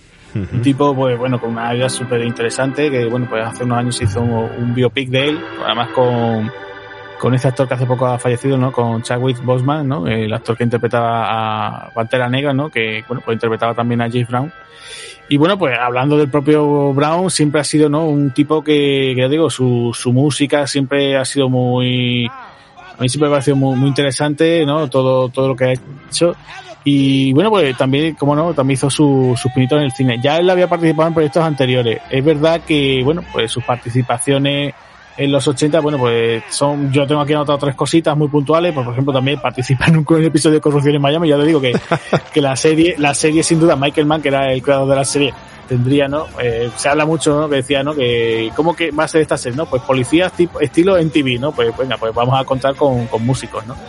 Y entonces, bueno, pues ahí teníamos a, a James Brown, eh, después, bueno, pues en, en 1980 participa, ¿no? Eh, en la película Los Blues Brothers, ¿no? Colega eh, que a dos granos a todo ritmo, ¿no? De John Landy, uh -huh. donde interpreta a ese reverendo Cleophus James, ¿no? Eh, donde se marca un gran tema, ¿no? Que hace que, que vean la luz, ¿no? Los Blues Brothers.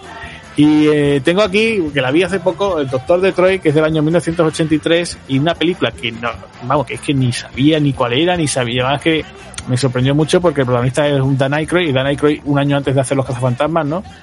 Eh, y bueno, pues nada, aquí simplemente eh, la participación de James Brown simplemente es para hacer un tipo que le, apodan como el rey del soul, ¿no? O sea, que, en principio va, era James Brown, ¿no? O sea, el propio James Brown haciendo ahí casi prácticamente de él mismo, ¿no? Interpreta un par de temas, incluso canta, canta un tema sobre el doctor de Troy. Y, y bueno, pues nada, esta, esta película nos encontramos eso, a, a un Dan Aykroyd que interpreta a un tipo, ¿no? Que es muy, o sea, es un profesor de universidad, todo muy, eh, en plan rollo, ¿no? Eh, no se sale, salta ni una, ni un semáforo, nada.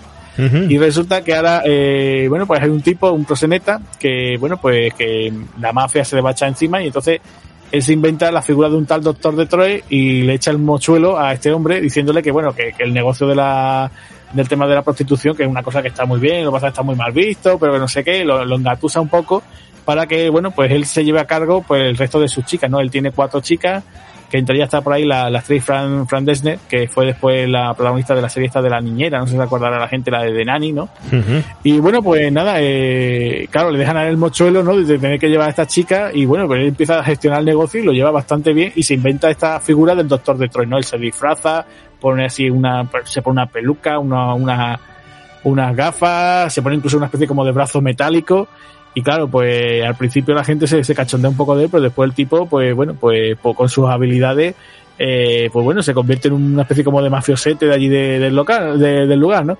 Y bueno, pues ya digo, hay un momento que se va a hacer una especie como de reunión en la cual, pues, pues bueno, para celebrarlo, ¿no? Van a ir muchos prosenetas, van sus chicas también, y el que, digamos, está como llevando el, eh, bueno, analizando un poco la, la velada, pues el propio James Brown, ¿no? Entonces canta ahí un par de temas, sale, sale el propio Dan Aykroyd por ahí, se sube al escenario, hacen así un bailecito, bueno, hay que también comentar, ¿no? Que también venían de los Blue Brothers, pues se conocerían, ¿no? Uh -huh. Y bueno, pues nada, una comedia así menor, pero bueno, un título de esos de decir, oye, pues muchas veces decimos, no, eh, Dan Aykroyd, ¿no? Eso, los Blue Brothers, los cazafantasmas, y si te he visto no me acuerdo, ¿no? Parece que como que no hay más, ¿no? Pero tiene muchas más, más, trabajos, ¿no? Y por ejemplo, este, este Doctor de Troy, pues es uno de ellos, ¿no? Tengo que reconocer, creo que no le he visto esta película, ¿eh? Doctor Detroit, creo que no la he visto, o posiblemente la haya visto, de esas que eh, no tienes palpables eh, de forma reciente. Tengo que rescatarla, tengo que rescatarla y hacerte caso. Pero también tienes que hacerme caso tú de mm, un título que no has nombrado y que creo que, bueno, aunque sea por poco que aparece por ahí cantando un tema musical, el Living America, pero es necesario citar sí. a James Brown en Rocky 4, Eso es, ese sí, combate sí, entre Apolo e Iván Drago, ¿eh? Sí, sí, sí, también es cierto, el, el Living America que él participa y también, de hecho, también le vuelve también, o sea, él volvió otra vez a, a, relanzar otra vez su carrera, porque él estaba así un poco en esa época y un poquito a ver por dónde voy y, y sin duda es verdad, cierto, que su participación en la cuarta entrega parece que no, pero sí también también también puso, relanzó otra vez un poco su, su carrera, ¿no? Uh -huh. Bueno, pues seguimos, seguimos avanzando. Ya ven ustedes, señores oyentes, sí. no sé si están cansados ya o no de que le contemos el montón de músicos, cantantes, eh, grupos que se han mmm, pasado al lado del celuloide o lo han intentado, algunos con más o menos éxito, eh, y que nos han hecho disfrutar, algunos con más o menos éxito, pero es que todavía hay más, todavía hay más mmm, que dio esta maravillosa de los 80. Fíjense qué creatividad había en este momento y cuántas ganas de trabajar, ¿no? Tenemos por aquí nada más y nada menos que a Willie Nilsson con alguna que otra película. ¿Verdad, Agustín? Cuéntanos quién es este señor y qué títulos podemos verlo, porque yo creo que el primero que nos vas a hablar creo que es muy interesante, ¿eh? Sí, sí, bueno, Willie Nelson también es eh, cantante de country, ¿no? También ese hombre que, incluso también aparecía en Los Simpsons, ¿no? Ese hombre que todo el mundo recordará por esa ser pelirrojo, esas barbas, eh, esas trenzas que también suele llevar, ¿no? Que incluso los Simpsons bromeaban con eso, ¿no? Eh, bueno, pues un tipo bastante, bastante interesante, también se ha, se ha con muchísima gente, de una larguísima carrera, o sea, para los fans de este tipo de música, pues la verdad que es una auténtica eminencia. Y bueno, pues en el 81, eh, como si, soy súper pesado, ¿no? Estamos hablando de corrupción en Miami, ¿no? Eh, lo he dicho, ¿no? Que, que Michael Mann, ¿no? Que era el, bueno, el famoso director, por ejemplo, de películas como Hit, ¿no? Pues debuta en la dirección en el año 1981 con la película Ladrón, ¿no? Tief, también como se, llama en inglés. Eh, la película, eh, el protagonista es nada más y nada menos que, James Caan, ¿no? Y bueno, pues además incluso tenemos, curiosamente, el, el, productor es Jerry Bruckheimer, ¿no? El famoso después productor, pues de películas como La Roca, Piratas del Caribe, Armageddon, con él, o sea, pues, un super detective en Hollywood, ¿no? Y bueno, pues le produce esta película a Michael Mann y bueno, pues un thriller, ¿no? Un thriller criminal en el cual pues, pues James Caan, pues es el típico ladrón de, no es de guante blanco, ¿no? Se dedica a abrir sobre todo cajas fuertes.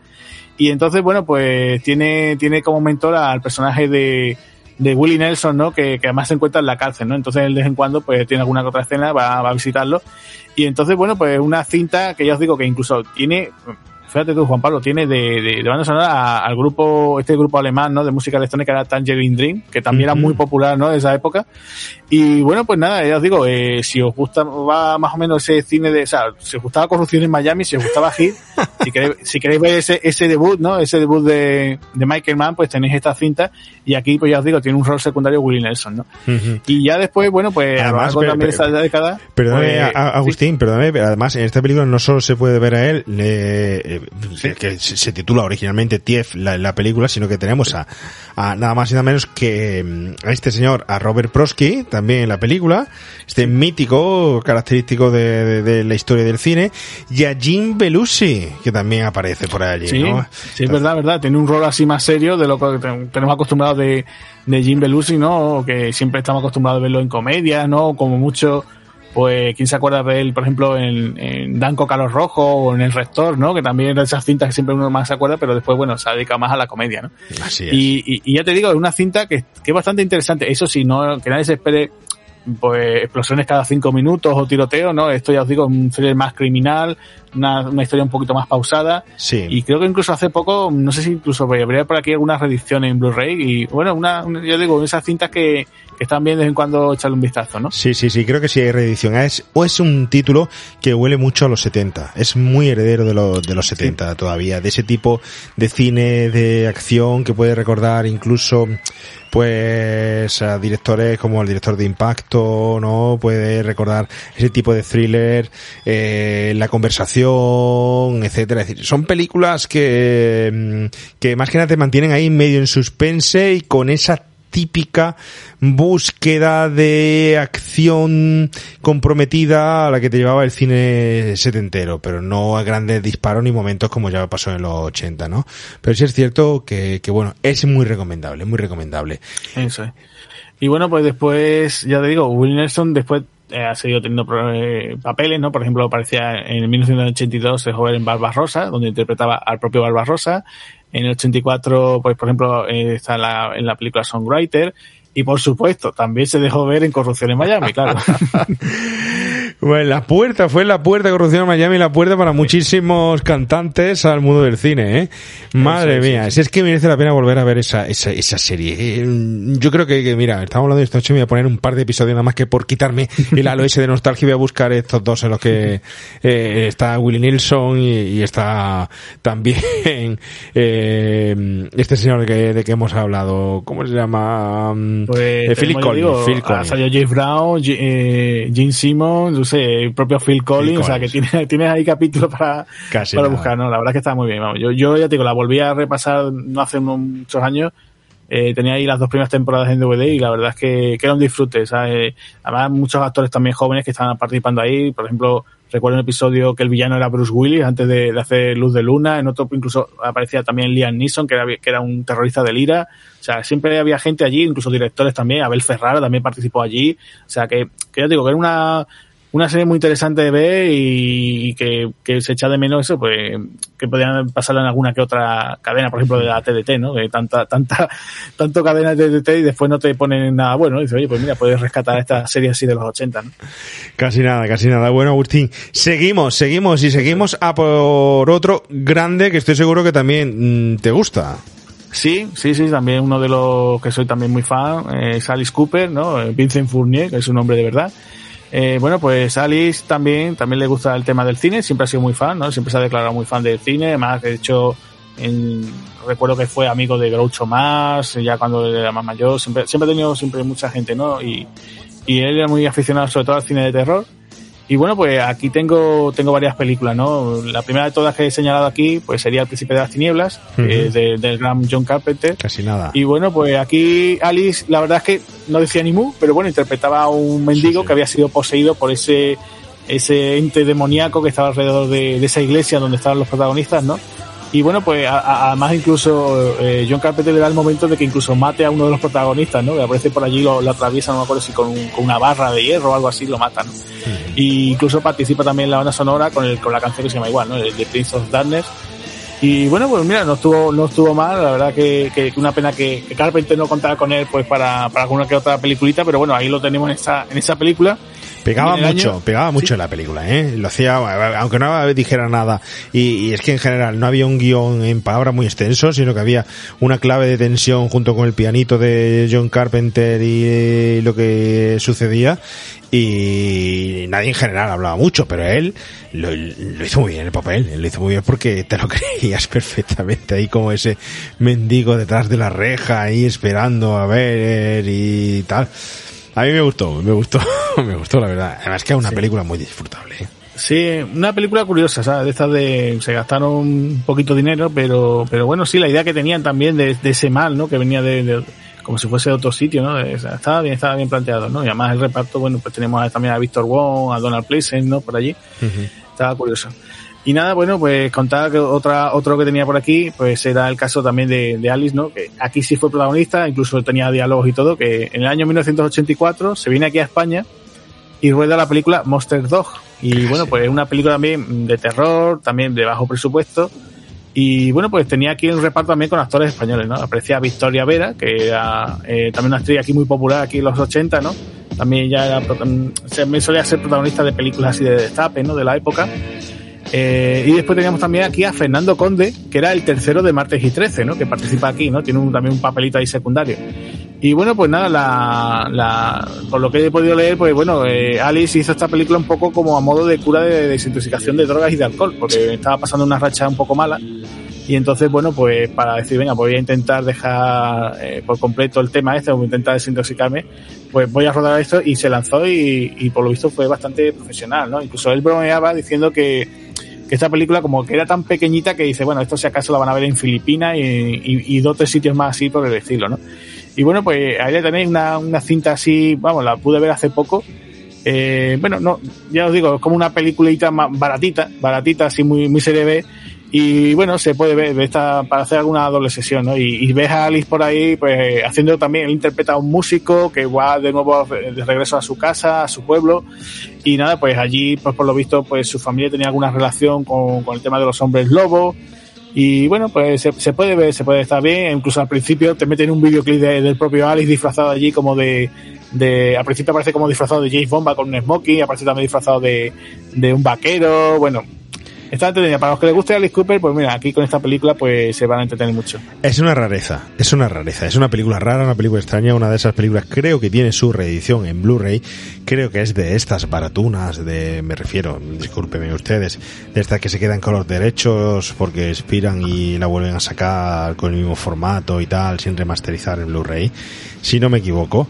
Eh, como bien dices, es una película una película con esa intervención de Victoria Vera, eh, eh, una, pues bueno, chica del destape, de portada, de destape y tal, eh, producción italiana en ese momento en el que el giallo italiano, el terror italiano era de una producción que intentaba imitar estadounidense y donde allí rodar las películas era más económico y es una película que juega también con el cartel, con la historia de hombres lobos y tal, un poco imitado, imitando a hombre lobo americano en Londres, ¿no? Eh, es muy rara, no es un gran producto, pero es de esos que, que, cuando ves la carátula, nada más que la carátula dices, no puedo dejarla pasar, no puedo dejarla pasar esta rareza tan extraña, ¿no? Así que bueno, ahí queda y creo que es uno de esos títulos que, que hoy vais a descubrir eh, muchos ¿eh? y que seguramente iréis a buscar rápidamente. Pues sí, y ya para terminar con Alex Cooper, pues bueno, eh, también ya simplemente a modo de cameo, eh, además sin acreditar, pues participó en Pesadilla Final y bueno, pues interpretaba al padre de Freddy Krueger, así que bueno, pues quién mejor, ¿no? ¿Quién mejor que él? ¿Quién mejor que él en Pesadilla Final? Cierto, cierto. Bueno, bueno, fijaros, fijaros, pero todavía nos queda más, nos queda más. Uy, madre mía, lo que dio esta magnífica de, década. Eh, nos vamos a una chica um, explosiva, cambiamos de tercio totalmente. Muy, muy explosiva. Nos vamos a un género musical muy distinto. Nos vamos otra vez al country, ¿no? Nos vamos a una chica que, bueno, no fue sex symbol en su momento, pero sí tuvo muchísimo, muchísimo tirón. Por su cante, por su estética y por varias cosas, ¿no? ¿De quién estamos hablando, Agustín? Pues estamos hablando de, Dolly Parton, ¿no? Que, bueno, pues siempre ha sido, digamos, la, una de las grandes, no sé si decir divas del country, pero bueno, ya siempre ha sido una de las figuras más importantes eh, y bueno, pues nada, eh, la mujer sigue, sigue a día de hoy, incluso sigue participando por ahí.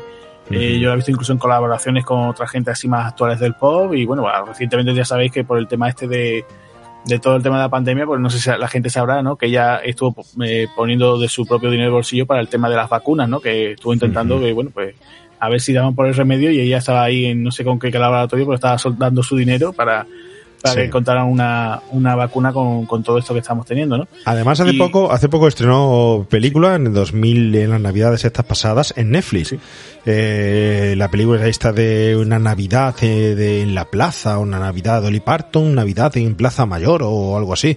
Bueno, de, de película, eh, especie de TV movie o tal, dirigida a los jóvenes, con canciones, muy a su rollo, con una estética muy, muy navideña y con grandes famosos y gente a su alrededor, con Cristina Baranski, Jenny Mason, etcétera. Y bueno, no ha dejado, no ha dejado de actuar porque además siempre en Navidad suele sacar alguna cosita, alguna producción suya, así un poco llamativa, extraña, y sigue haciendo cosas, sigue estando activa. Se ve que le gusta mucho esas, fiestas y lo último ha sido ya, pues más mayor, pero que está muy bien cuidada, conservada esta chica, pues te digo, en Netflix ha estado por ahí, ¿no? Y bueno, pero vamos a los 80, porque los 80 empieza con qué títulos.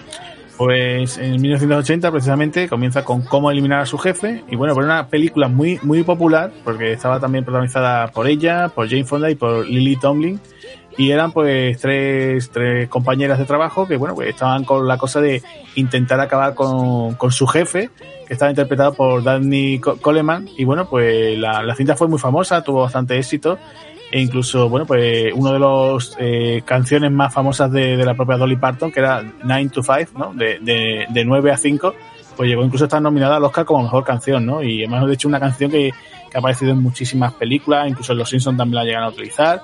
Y bueno, pues fue, ya os digo, fue sin duda uno de los eh, títulos más importantes en toda la carrera de, de Dolly Parton, ¿no? Y encima eh, con alguien como Jane Fonda, nada menos por ahí compartiendo cartel, ¿no?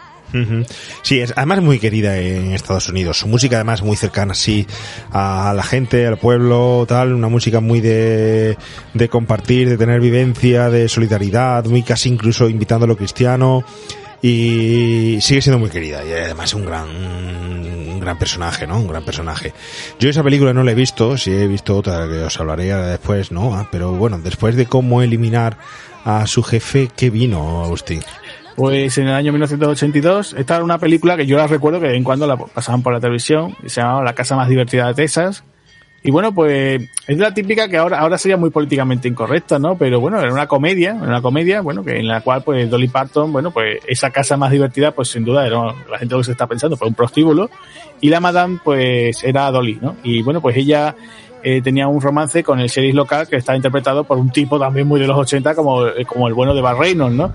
Y bueno, pues nada, esto era más que nada es una comedia, un poquito, vamos a decir, algo tirando un poquito sexy, ¿no? no esto, esto no sería, aquí no había desnudos y tal, es verdad que Dolly aquí aparece, eh, digamos, con algún picardía, alguna ropa interior, pero vamos, que, que bueno, que, que no, que nadie se espere otra cosa. Y bueno, pues nada, es una comedia en la cual, pues bueno, pues tenían ellos ese romance y aparte, pues bueno, pues estaban después por otro lado, ¿no? Esa, comunidad de gente que estaba en contra de esa casa más divertida, ¿no? y querrían cerrarla, ¿no? Una, una trama que después incluso también, en los propios Simpsons también jugaron también un poco con eso, ¿no?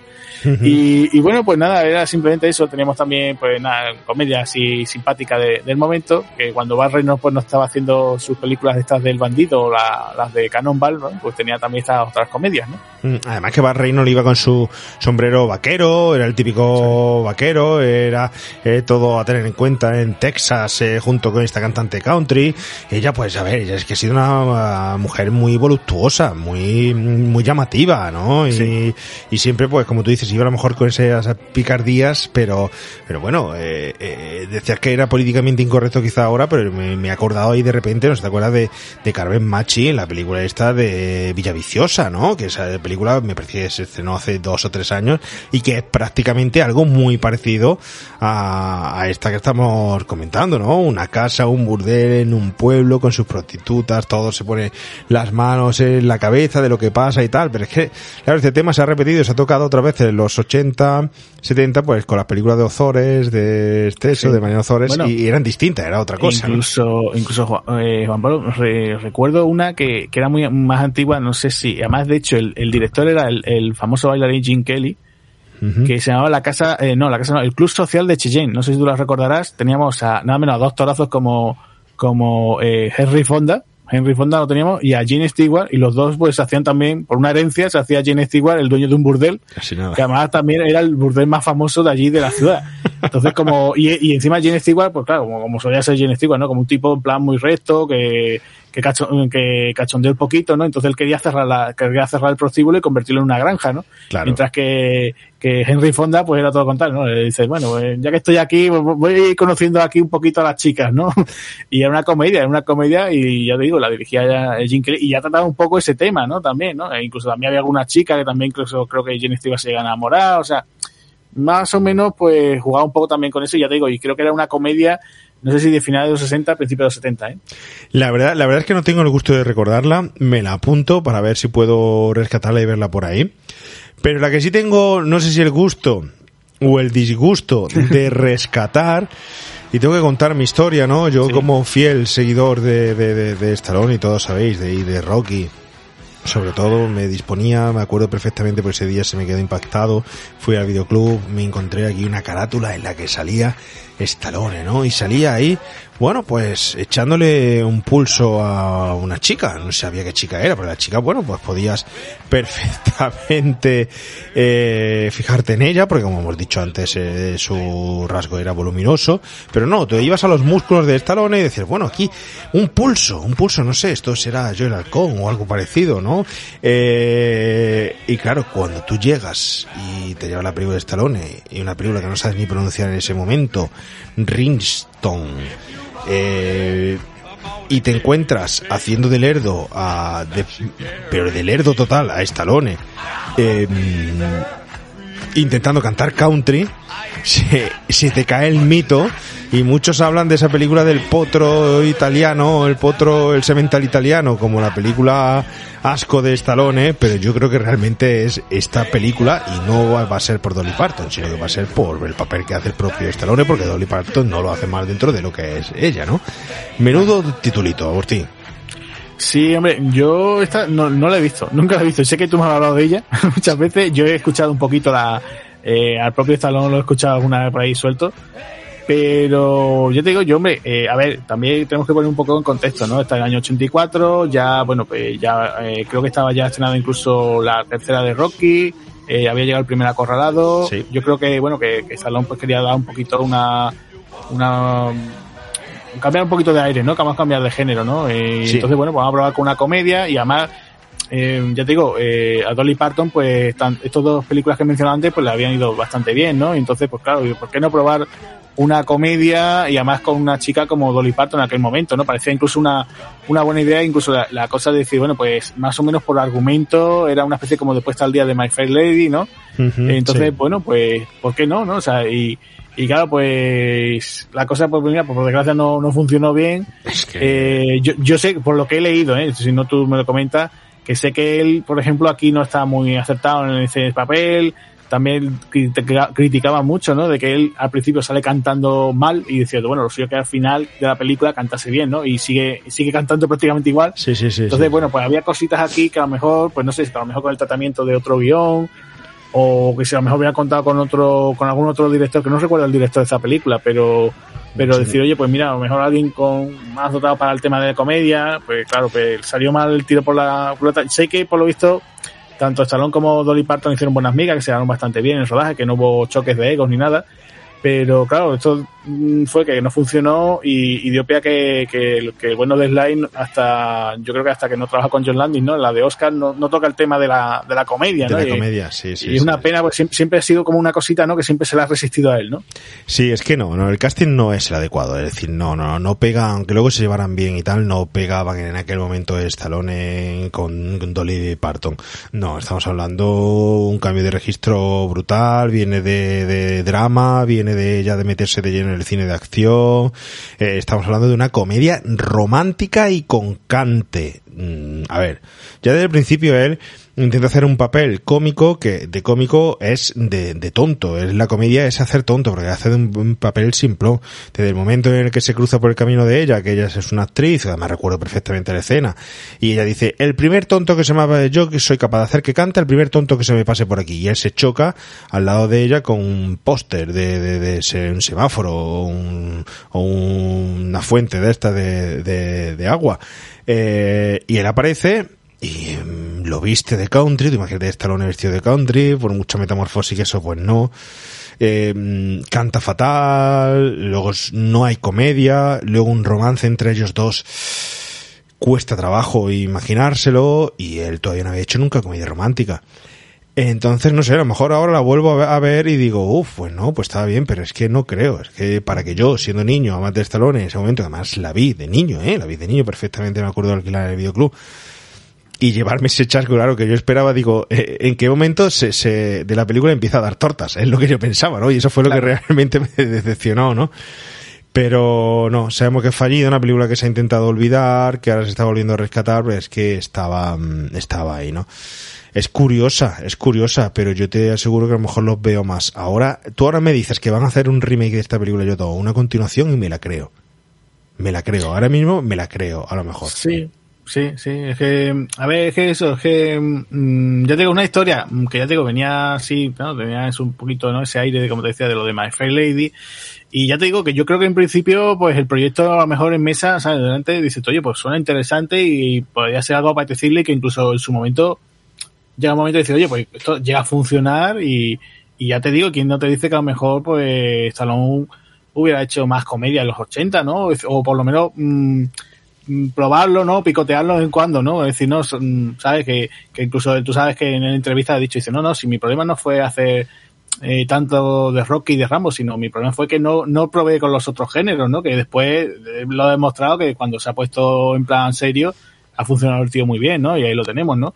Sí. Eh, la cosa es esa que dices, oye, pues, y, y ya te digo, y lo de la comedia siempre ha sido como una espinita que siempre la ha tenido de clavada, ¿no? Que ya después con los años, pues sí, ha sido capaz, ¿no? Ha hecho alguna que otra, ¿no? Eh, Sí. Tenías, por ejemplo, la, la de la gran revancha con, con De Niro, ¿no? Ah, bueno, esa pues, peli, esa peli está, está muy bien. Tienes que tener en cuenta que, por ejemplo, en los 90, el cine de comedia no era el mejor, sobre todo la primera década, el primer cinco años de los 90, no era el mejor cine de comedia comparado con el que se había instaurado en los 80, ¿eh?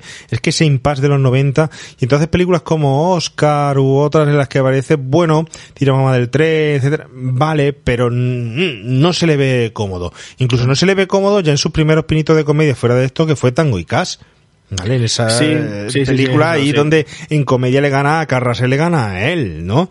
Eh, y luego la mejor comedia la hace, para mi gusto, la hace en el propio eh, Rocky, en el, la última entrega de Creed. Allí tiene comedia que él intenta hacer muy irónica, muy bien hecha en su propio personaje. Tontorrón de Rocky la hace muy bien, o en los propios mercenarios, dentro de las propias películas de, de acción. Pero como comedia comedia, bueno, pues no, no, no, no es su fuerte. No es su fuerte. En fin. No. En fin. Bueno, continuamos, que se nos va, se nos va el tema de que sabes que podemos estar hablando de estalones siglos y siglos. Vuelvo a hablar largo y tendido, la verdad que sí. Nos pues vamos pasamos ahora, bueno, ahora pasamos con una, vamos a decir, eh, cantante barra actriz que, que, bueno, mucha gente dice, hombre, en realidad, según cómo te pille, puede ser más actriz que cantante, pero según, bueno. Te puede eh, puntualizar cantante barra actriz barra estrella. Eso es, sí, sí, porque en realidad sí, Barbara Streisand es una estrella, ya que, ya digo, de la música como de la, como del cine. Y bueno, pues ya ya venía anteriormente, ¿no? Yo recuerdo, por ejemplo, una comedia muy divertida, la de ¿Qué me pasa, doctor? Que tiene ahí una, eh, una, hace una gran pareja junto a, a Ryan, eh, Ryan O'Neill y funcionaba muy bien esa película. Y bueno, ya en los 80, pues yo he querido aquí destacar dos películas. Eh, una de las más famosas que tiene es Jane, ¿no? Esa historia de esa chica judía que se disfraza de, niño pues para poder ingresar ahí en la sinagoga, ¿no? Y para poder tener esa formación. Qué buena esa película, ¿eh? Esa película está muy bien, ¿eh? Esa peli. esa peli es curiosa porque te habla de la comunidad judía en aquel momento y ya era difícil hablar de las chicas, de las mujeres que querían estudiar o tener su propia autodeterminación. Que esta peli me recuerda, por cierto, a Tutsi, pero al revés eh, Tutsi, eh, mm, pero con papeles cambiados, chico, chica, chica, chico. Y, creo que es una película muy chula, ¿eh? una película mm, de esas ochenteras buenas, ¿eh? con ese halo setentero, por supuesto, porque, porque esta señora, Barbara Streisand, es setentera, más que ochentera, pero es una gran película, ¿eh? Sí, sí, sí, ahí funciona muy bien, además mm, creo que también tuvo su, su nominación también a Oscar. Y bueno, la otra que yo que también quiero saltar de ella, porque ya digo que tiene una larga carrera, que sería un poco absurdo ¿no? comentarla, ¿no? Pero me quedo con el film de 1987, Loca, que estaba, también la protagonizaba ella junto a Richard Dreyfuss, también un actor muy de los 70 y de los 80, ¿no? En donde ella interpretaba a una prostituta de clase alta, pues que, que era acusada pues de asesinato, ¿no? Y entonces, bueno, eh, allá la querían eh, querían hacer un juicio en la cual, bueno, pues querían declararla pues mentalmente incompetente, ¿no? Y entonces pues allí, eh, yo digo, era ese drama de decir, oye, que, que, no estoy loca, ¿no? Que todo esto del tema del asesinato y todo esto, pues que, que, que no ha sido, ¿no? Querían que tenía ese, todo ese conflicto, ¿no? Ahí creado con ella, ¿no? Y la verdad que también era una cinta, esa, un drama ahí bastante intenso y donde ella daba también la talla, ¿no? Sí, sí, otra de esas películas de los 80 para echarle su ratito, ¿eh? Para echarle su... Y también quería destacar, ya como para finalizar con, con la Streisand, también que no me en Corrupción en Miami, también, aparece en un, en un papel sin acreditar como profesor, o sea que otra que pasó por allí, por, por, Miami, para ver a Don Johnson. Casi nada, casi nada, todo lo que aparece en Corrupción en, en, Miami, ¿no? Pero Barbara Streisand no es lo último que, que tenemos, ¿eh? Nos hemos dejado por ahí pues que ahora mencionaremos algunos cantantes españoles, ¿no? Que es bueno rescatarlo, ¿no? Pero hay, bueno, yo te voy a hacer referencia a un señor que a mí me encanta cómo, cómo compone y cómo canta y esa voz ronca que tiene, ese gran Tom Waits, ¿no? Que ya en los años 70 incluso tenía sus eh, pinitos en el, en el cine, ¿no?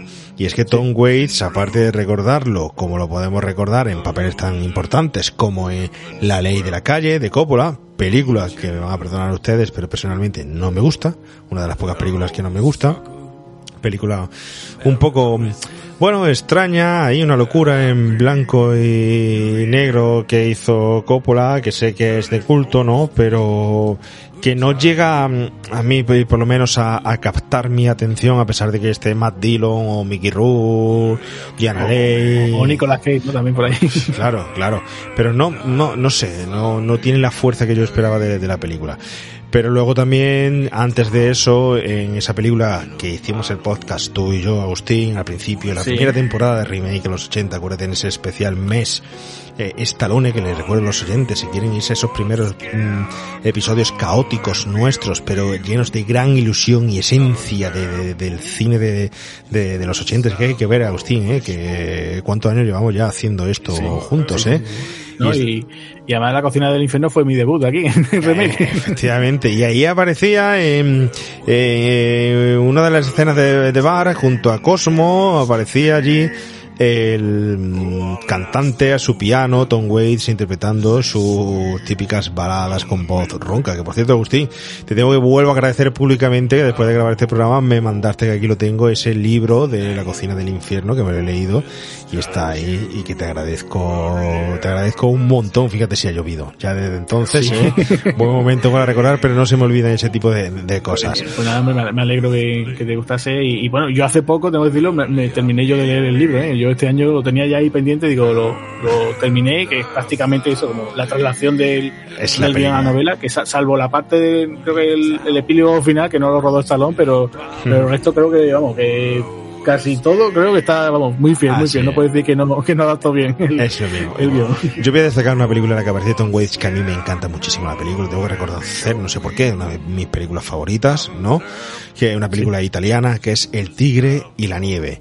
Para mí esta película es una fábula, no sé si has llegado a verla, no es una película, es del 2000 y algo, no es una película eh, de los 80, eh, no sé si has llegado a verla, la peli esta. Era eh, Roberto Benini, ¿no? Eso me, me comentaste. Recuerdo que incluso cuando hicimos el programa me la comentaste, me la recomendaste. Sí, verdad, yo estaba loco. no sé si me la, llegué yo a comprar o tengo por aquí alguna copia de ella, pero, pero desde entonces la tengo, la tengo ahí, esta, ya te digo, de estas pendientes, que desde que grabamos aquella vez ya, ya han pasado, fíjate tus seis años, y la tengo ahí pendiente también de ver, sí. Es una película con un final apasionante, una historia de amor maravillosa y una fábula donde aparecen los sueños de, de Roberto Benini y Tom Waits tocando el piano y una composición magnífica. A mí es que me gusta mucho, me gusta mucho. Pero bueno, es que nos vamos de los 80, nos vamos de los 80, pero ahí está Tom Waits que aparecía ahí en los 80. No puedo olvidarme tampoco y hoy lo hemos puesto por ahí en las redes de esa película donde aparecía Nicolas Cage, nada más y nada menos antes de sus papeles, después de Arizona Baby, antes de sus papeles de eh, superhéroe de acción, haciendo pareja romántica nada más y nada menos que con Cher en Hechizo de Luna, esa gran Cher que sabemos Agustín que luego, bueno, hasta hemos llegado a verla en Mamma Mía, ¿no? Sí, sí, una secuela también, ha parecido, sí, sí. Y muchas actuaciones en el, en el cine, muchas apariciones, pero que aquí está muy joven y hacía de esta típica protagonista de romántica de costumbres italianas en América, casi, casi, casi heredera de, del cine de Scorsese y casi hermana o prima de, de, la propia familia de, de, Scorsese en esa pequeña Italia de, de Nueva York, ¿no? Una gozada.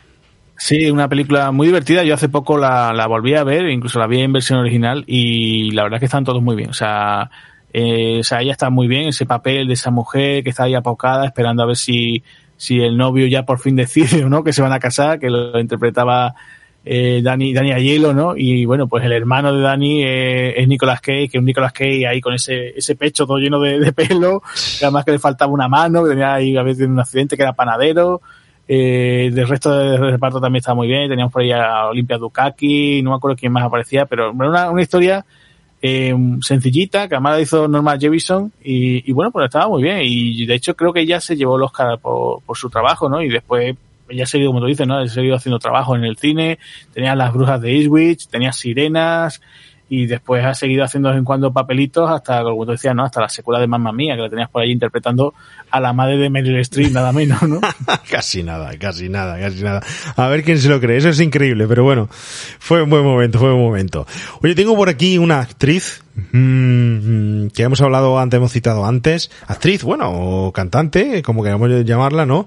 Que aparece en esa película, segunda entrega de las aventuras de Conan, Conan el Destructor, que estuvo casada, que muchos creo que no saben, con Dob Langret, esa pareja de ese casi ruso con esta señora de color, que es Grace Jones, ¿eh? Eh, menuda, bueno, yo eh, aquí creo que estaría bien dicho tiparraca, ¿no? Porque era dura, dura, dura, fibrosa y, y, bueno, eh, eh, estuvo muy bien este papel de, de, Conan y me refería antes a que muchos la, creo que la confundían con Tina Turner en la cúpula del, del trueno, como hemos dicho antes. Sí, hombre, los rasgos de ella así muy guerrera, ¿no? Podemos decir que prácticamente tiene esa cara, o sea, yo, yo creo que no he visto nunca riendo a Grace Jones, ¿no? De lo poco que he visto de ella, pero, pero siempre, siempre parece que es que en cualquier momento te va, te va a morder, ¿no? Te va, te va a atacar, ¿no? Y bueno, pues no solamente la tenías aquí, ¿no? Sino tenemos también participado también en la saga de James Bond, ¿no? En la última de Roger Moore, por ejemplo, en Panorama para Matar. Y también, también un personaje así, ¿no? Eh, yo creo que era ese look que ella se presentaba y, y, ya está, ¿no? Ya no se planteaba. De hecho, años después, eh, no sé si te acuerdas, se deja ver también en una película de Eddie Murphy, la de Boomerang, El Príncipe de las Mujeres, que también era como una, una de esas conquistas que él tiene ahí, ¿no? Y, y sigue igual, exactamente con ese mismo look, ¿no? Ese, ese pelo rapado, así hacia arriba, ¿no? Y, y claro, pues después, claro, de, de, te enteras que esta mujer también canta, ¿no? Y tenía buenas versiones. Yo no recuerdo que tiene una de, de Dispias, me parece, la, la Vida Rosa también la canta ella. Uh -huh. y, y, no es mala cantante, lo que pasa es que, claro, siempre la tenemos asociada a eso, a, a estos papeles que siempre había hecho en el cine, ¿no? Y, uh -huh. Y después lo que tú comentas, ¿no? Que fue, fue esposa de, de Dolph Lundgren, ¿no? Desde luego es una tipa con, con personalidad arrolladora y con un físico que tenía eh, que ya no es por, por voluptuoso, atractivo, tal, sino original, que único y, y fibroso, eh, bueno, eh, unos rasgos inigualables, ¿no? Eh, cualquiera que quiera recordarla que coja alguna foto de ella en los 80 y se dará cuenta de que es casi, casi una chica de, de porcelana y además con ese rapado, esas sombreras, un poco casi andrógina, hombre, mujer, tal, y con ese atractivo que conlleva precisamente eso, ¿no? Eh, era una mujer espectacular, espectacular. En fin, no sé por dónde andará hoy en día, tampoco, pero creo que sí se le puede nombrar un poco de icono de los, de los 80 a esta señora, ¿no? Sí, sí. Yo recuerdo que incluso protagonizó un anuncio de coches donde incluso ya salía eh, como de un desierto y se veía una especie como de sea, emergía una especie como de cabeza de ella enorme y de, abría la boca y de, la boca salía el coche y salía ella conduciéndolo. No sé si te acuerdas de ese sí, sí, sí, sí, sí, me acuerdo. Me acuerdo perfectamente. Es que también se dedicaba a la moda y se dedicaba un poco a desfilar y tal. Era impactante, impactante. Bueno, eh, no sé, ¿nos queda algo por ahí, Agustín?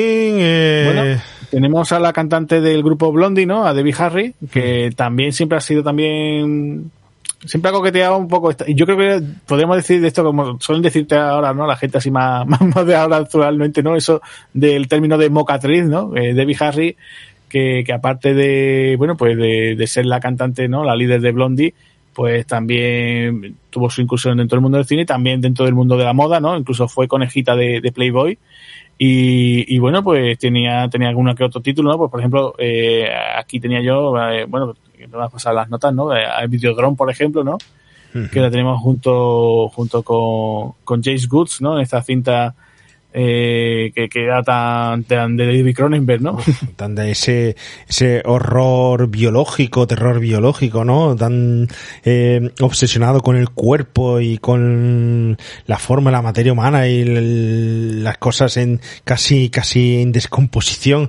Bueno, eh, ya sabemos, lo carnal que es el señor Cronenberg, ¿no? Sí, eh, eso, sobre todo esa frase, ¿no? Bienvenidos a, a, la nueva carne, ¿no? Gritaban, ¿no? En algún, en algún momento de la película, ¿no? Así es. Así y, es. y entonces, bueno, pues teníamos a esta mujer aquí, que es verdad que también ha hecho más papeles, ¿no? En el cine, pero yo creo que de, de digamos, de, la, de los años 80, yo creo que esta cinta sería la que tendría uno aquí para, para destacar, ¿no? Efectivamente, efectivamente. Bueno, por supuesto, no se nos olvide por citar un poco personajes, actores españoles, ¿no? Quiero recordar ese, ya hablamos de Miguel Bosé, por ejemplo, eh, El Caballero del Dragón, ¿no? Tenemos más, tenemos Enrique Llana, Parchís, Regalí, todo eso. Creo que no es necesario ni mencionarlos, ¿no? No, que va, que va. Ana Belén, Alaska, bueno, en fin, incluso Marta Sánchez, que luego hizo esa película como Supernova, Supernova. Supernova, eso es. Sí. Supernova. Bueno, Agustín, yo por mi parte que creo que hemos hecho un buen repaso a, a, a todos estos cantantes con sus pinitos de, de actores. Eh, sí, ¿Tú te sí. dejas algo por ahí o...? No, no, pero hombre, simplemente decir a los oyentes que, que, bueno, que espero que les haya gustado todo este gran repaso. También hemos hecho, ¿no? Como de forma secundaria, ¿no? Un repaso también indirecto a corrupción en Miami también. También, también, también. y, y, bueno, pues nada, también decirles, ¿no? Que si, si les ha gustado eh, aquí el, el, todo este, este resumen que hemos hecho, pues que si se acuerdan de alguien más, ¿no? Oye, pues mira, el, actor, el cantante está participando en tal película o alguien, o la banda tal hacía tal, pues bueno, pues si nos lo puede comentar, pues mira, pues estaríamos súper agradecidos, ¿no? Así es, así es, y que sepan los señores oyentes que te, nos ronda por la cabeza otra historia muy parecida. Eh, pero que nos digan si quieren que la hagamos o no, que creo que sería interesante, que es todo lo contrario, es decir, actores que luego intentaron ser cantantes. Que de esos también hay unos cuantos, ¿no? De los que se puede, se puede citar. Creo que sería un buen tema también, Agustín. Sí, bueno, te, tengo como ejemplo el propio Don Johnson, que también, también hizo sus pinitos en el mundo de la música. Salía en Corrupción en Miami, puede ser, puede ser que saliera Don Johnson. Sí, sí, sí, sí, sí, sí, también salió, también se dejó ver por ahí. En fin, en fin. Bueno, Agustín, ha sido un placer compartir esta tarde calurosa de agosto en este último R80 de la sexta temporada. Ya sabe usted que le espero, pues ya, ya, ya, ya mismo, ya. Como que dicen ahí, no hay respiro, pero tenemos que decir de sexta a séptima, ¿no?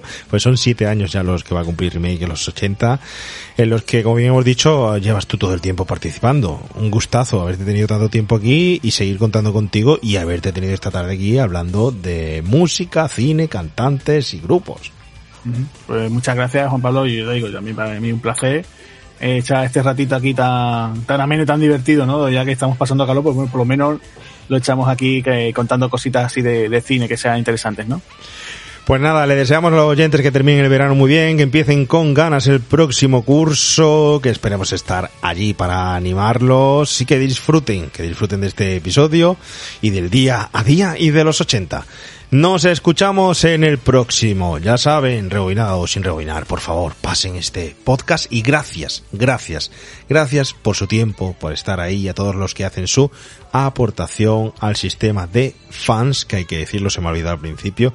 Gracias a él hemos podido hacer camisetas nuevas y mandarle a más oyentes sus camisetitas y poder eh, pagar nuestra web y poder pagar nuestra suscripción a iVoox y todo eso, ¿no? Así que por nuestros gastitos ha venido fenomenal este año, esperemos seguir contando con ustedes. Nada más, despedirme. Adiós.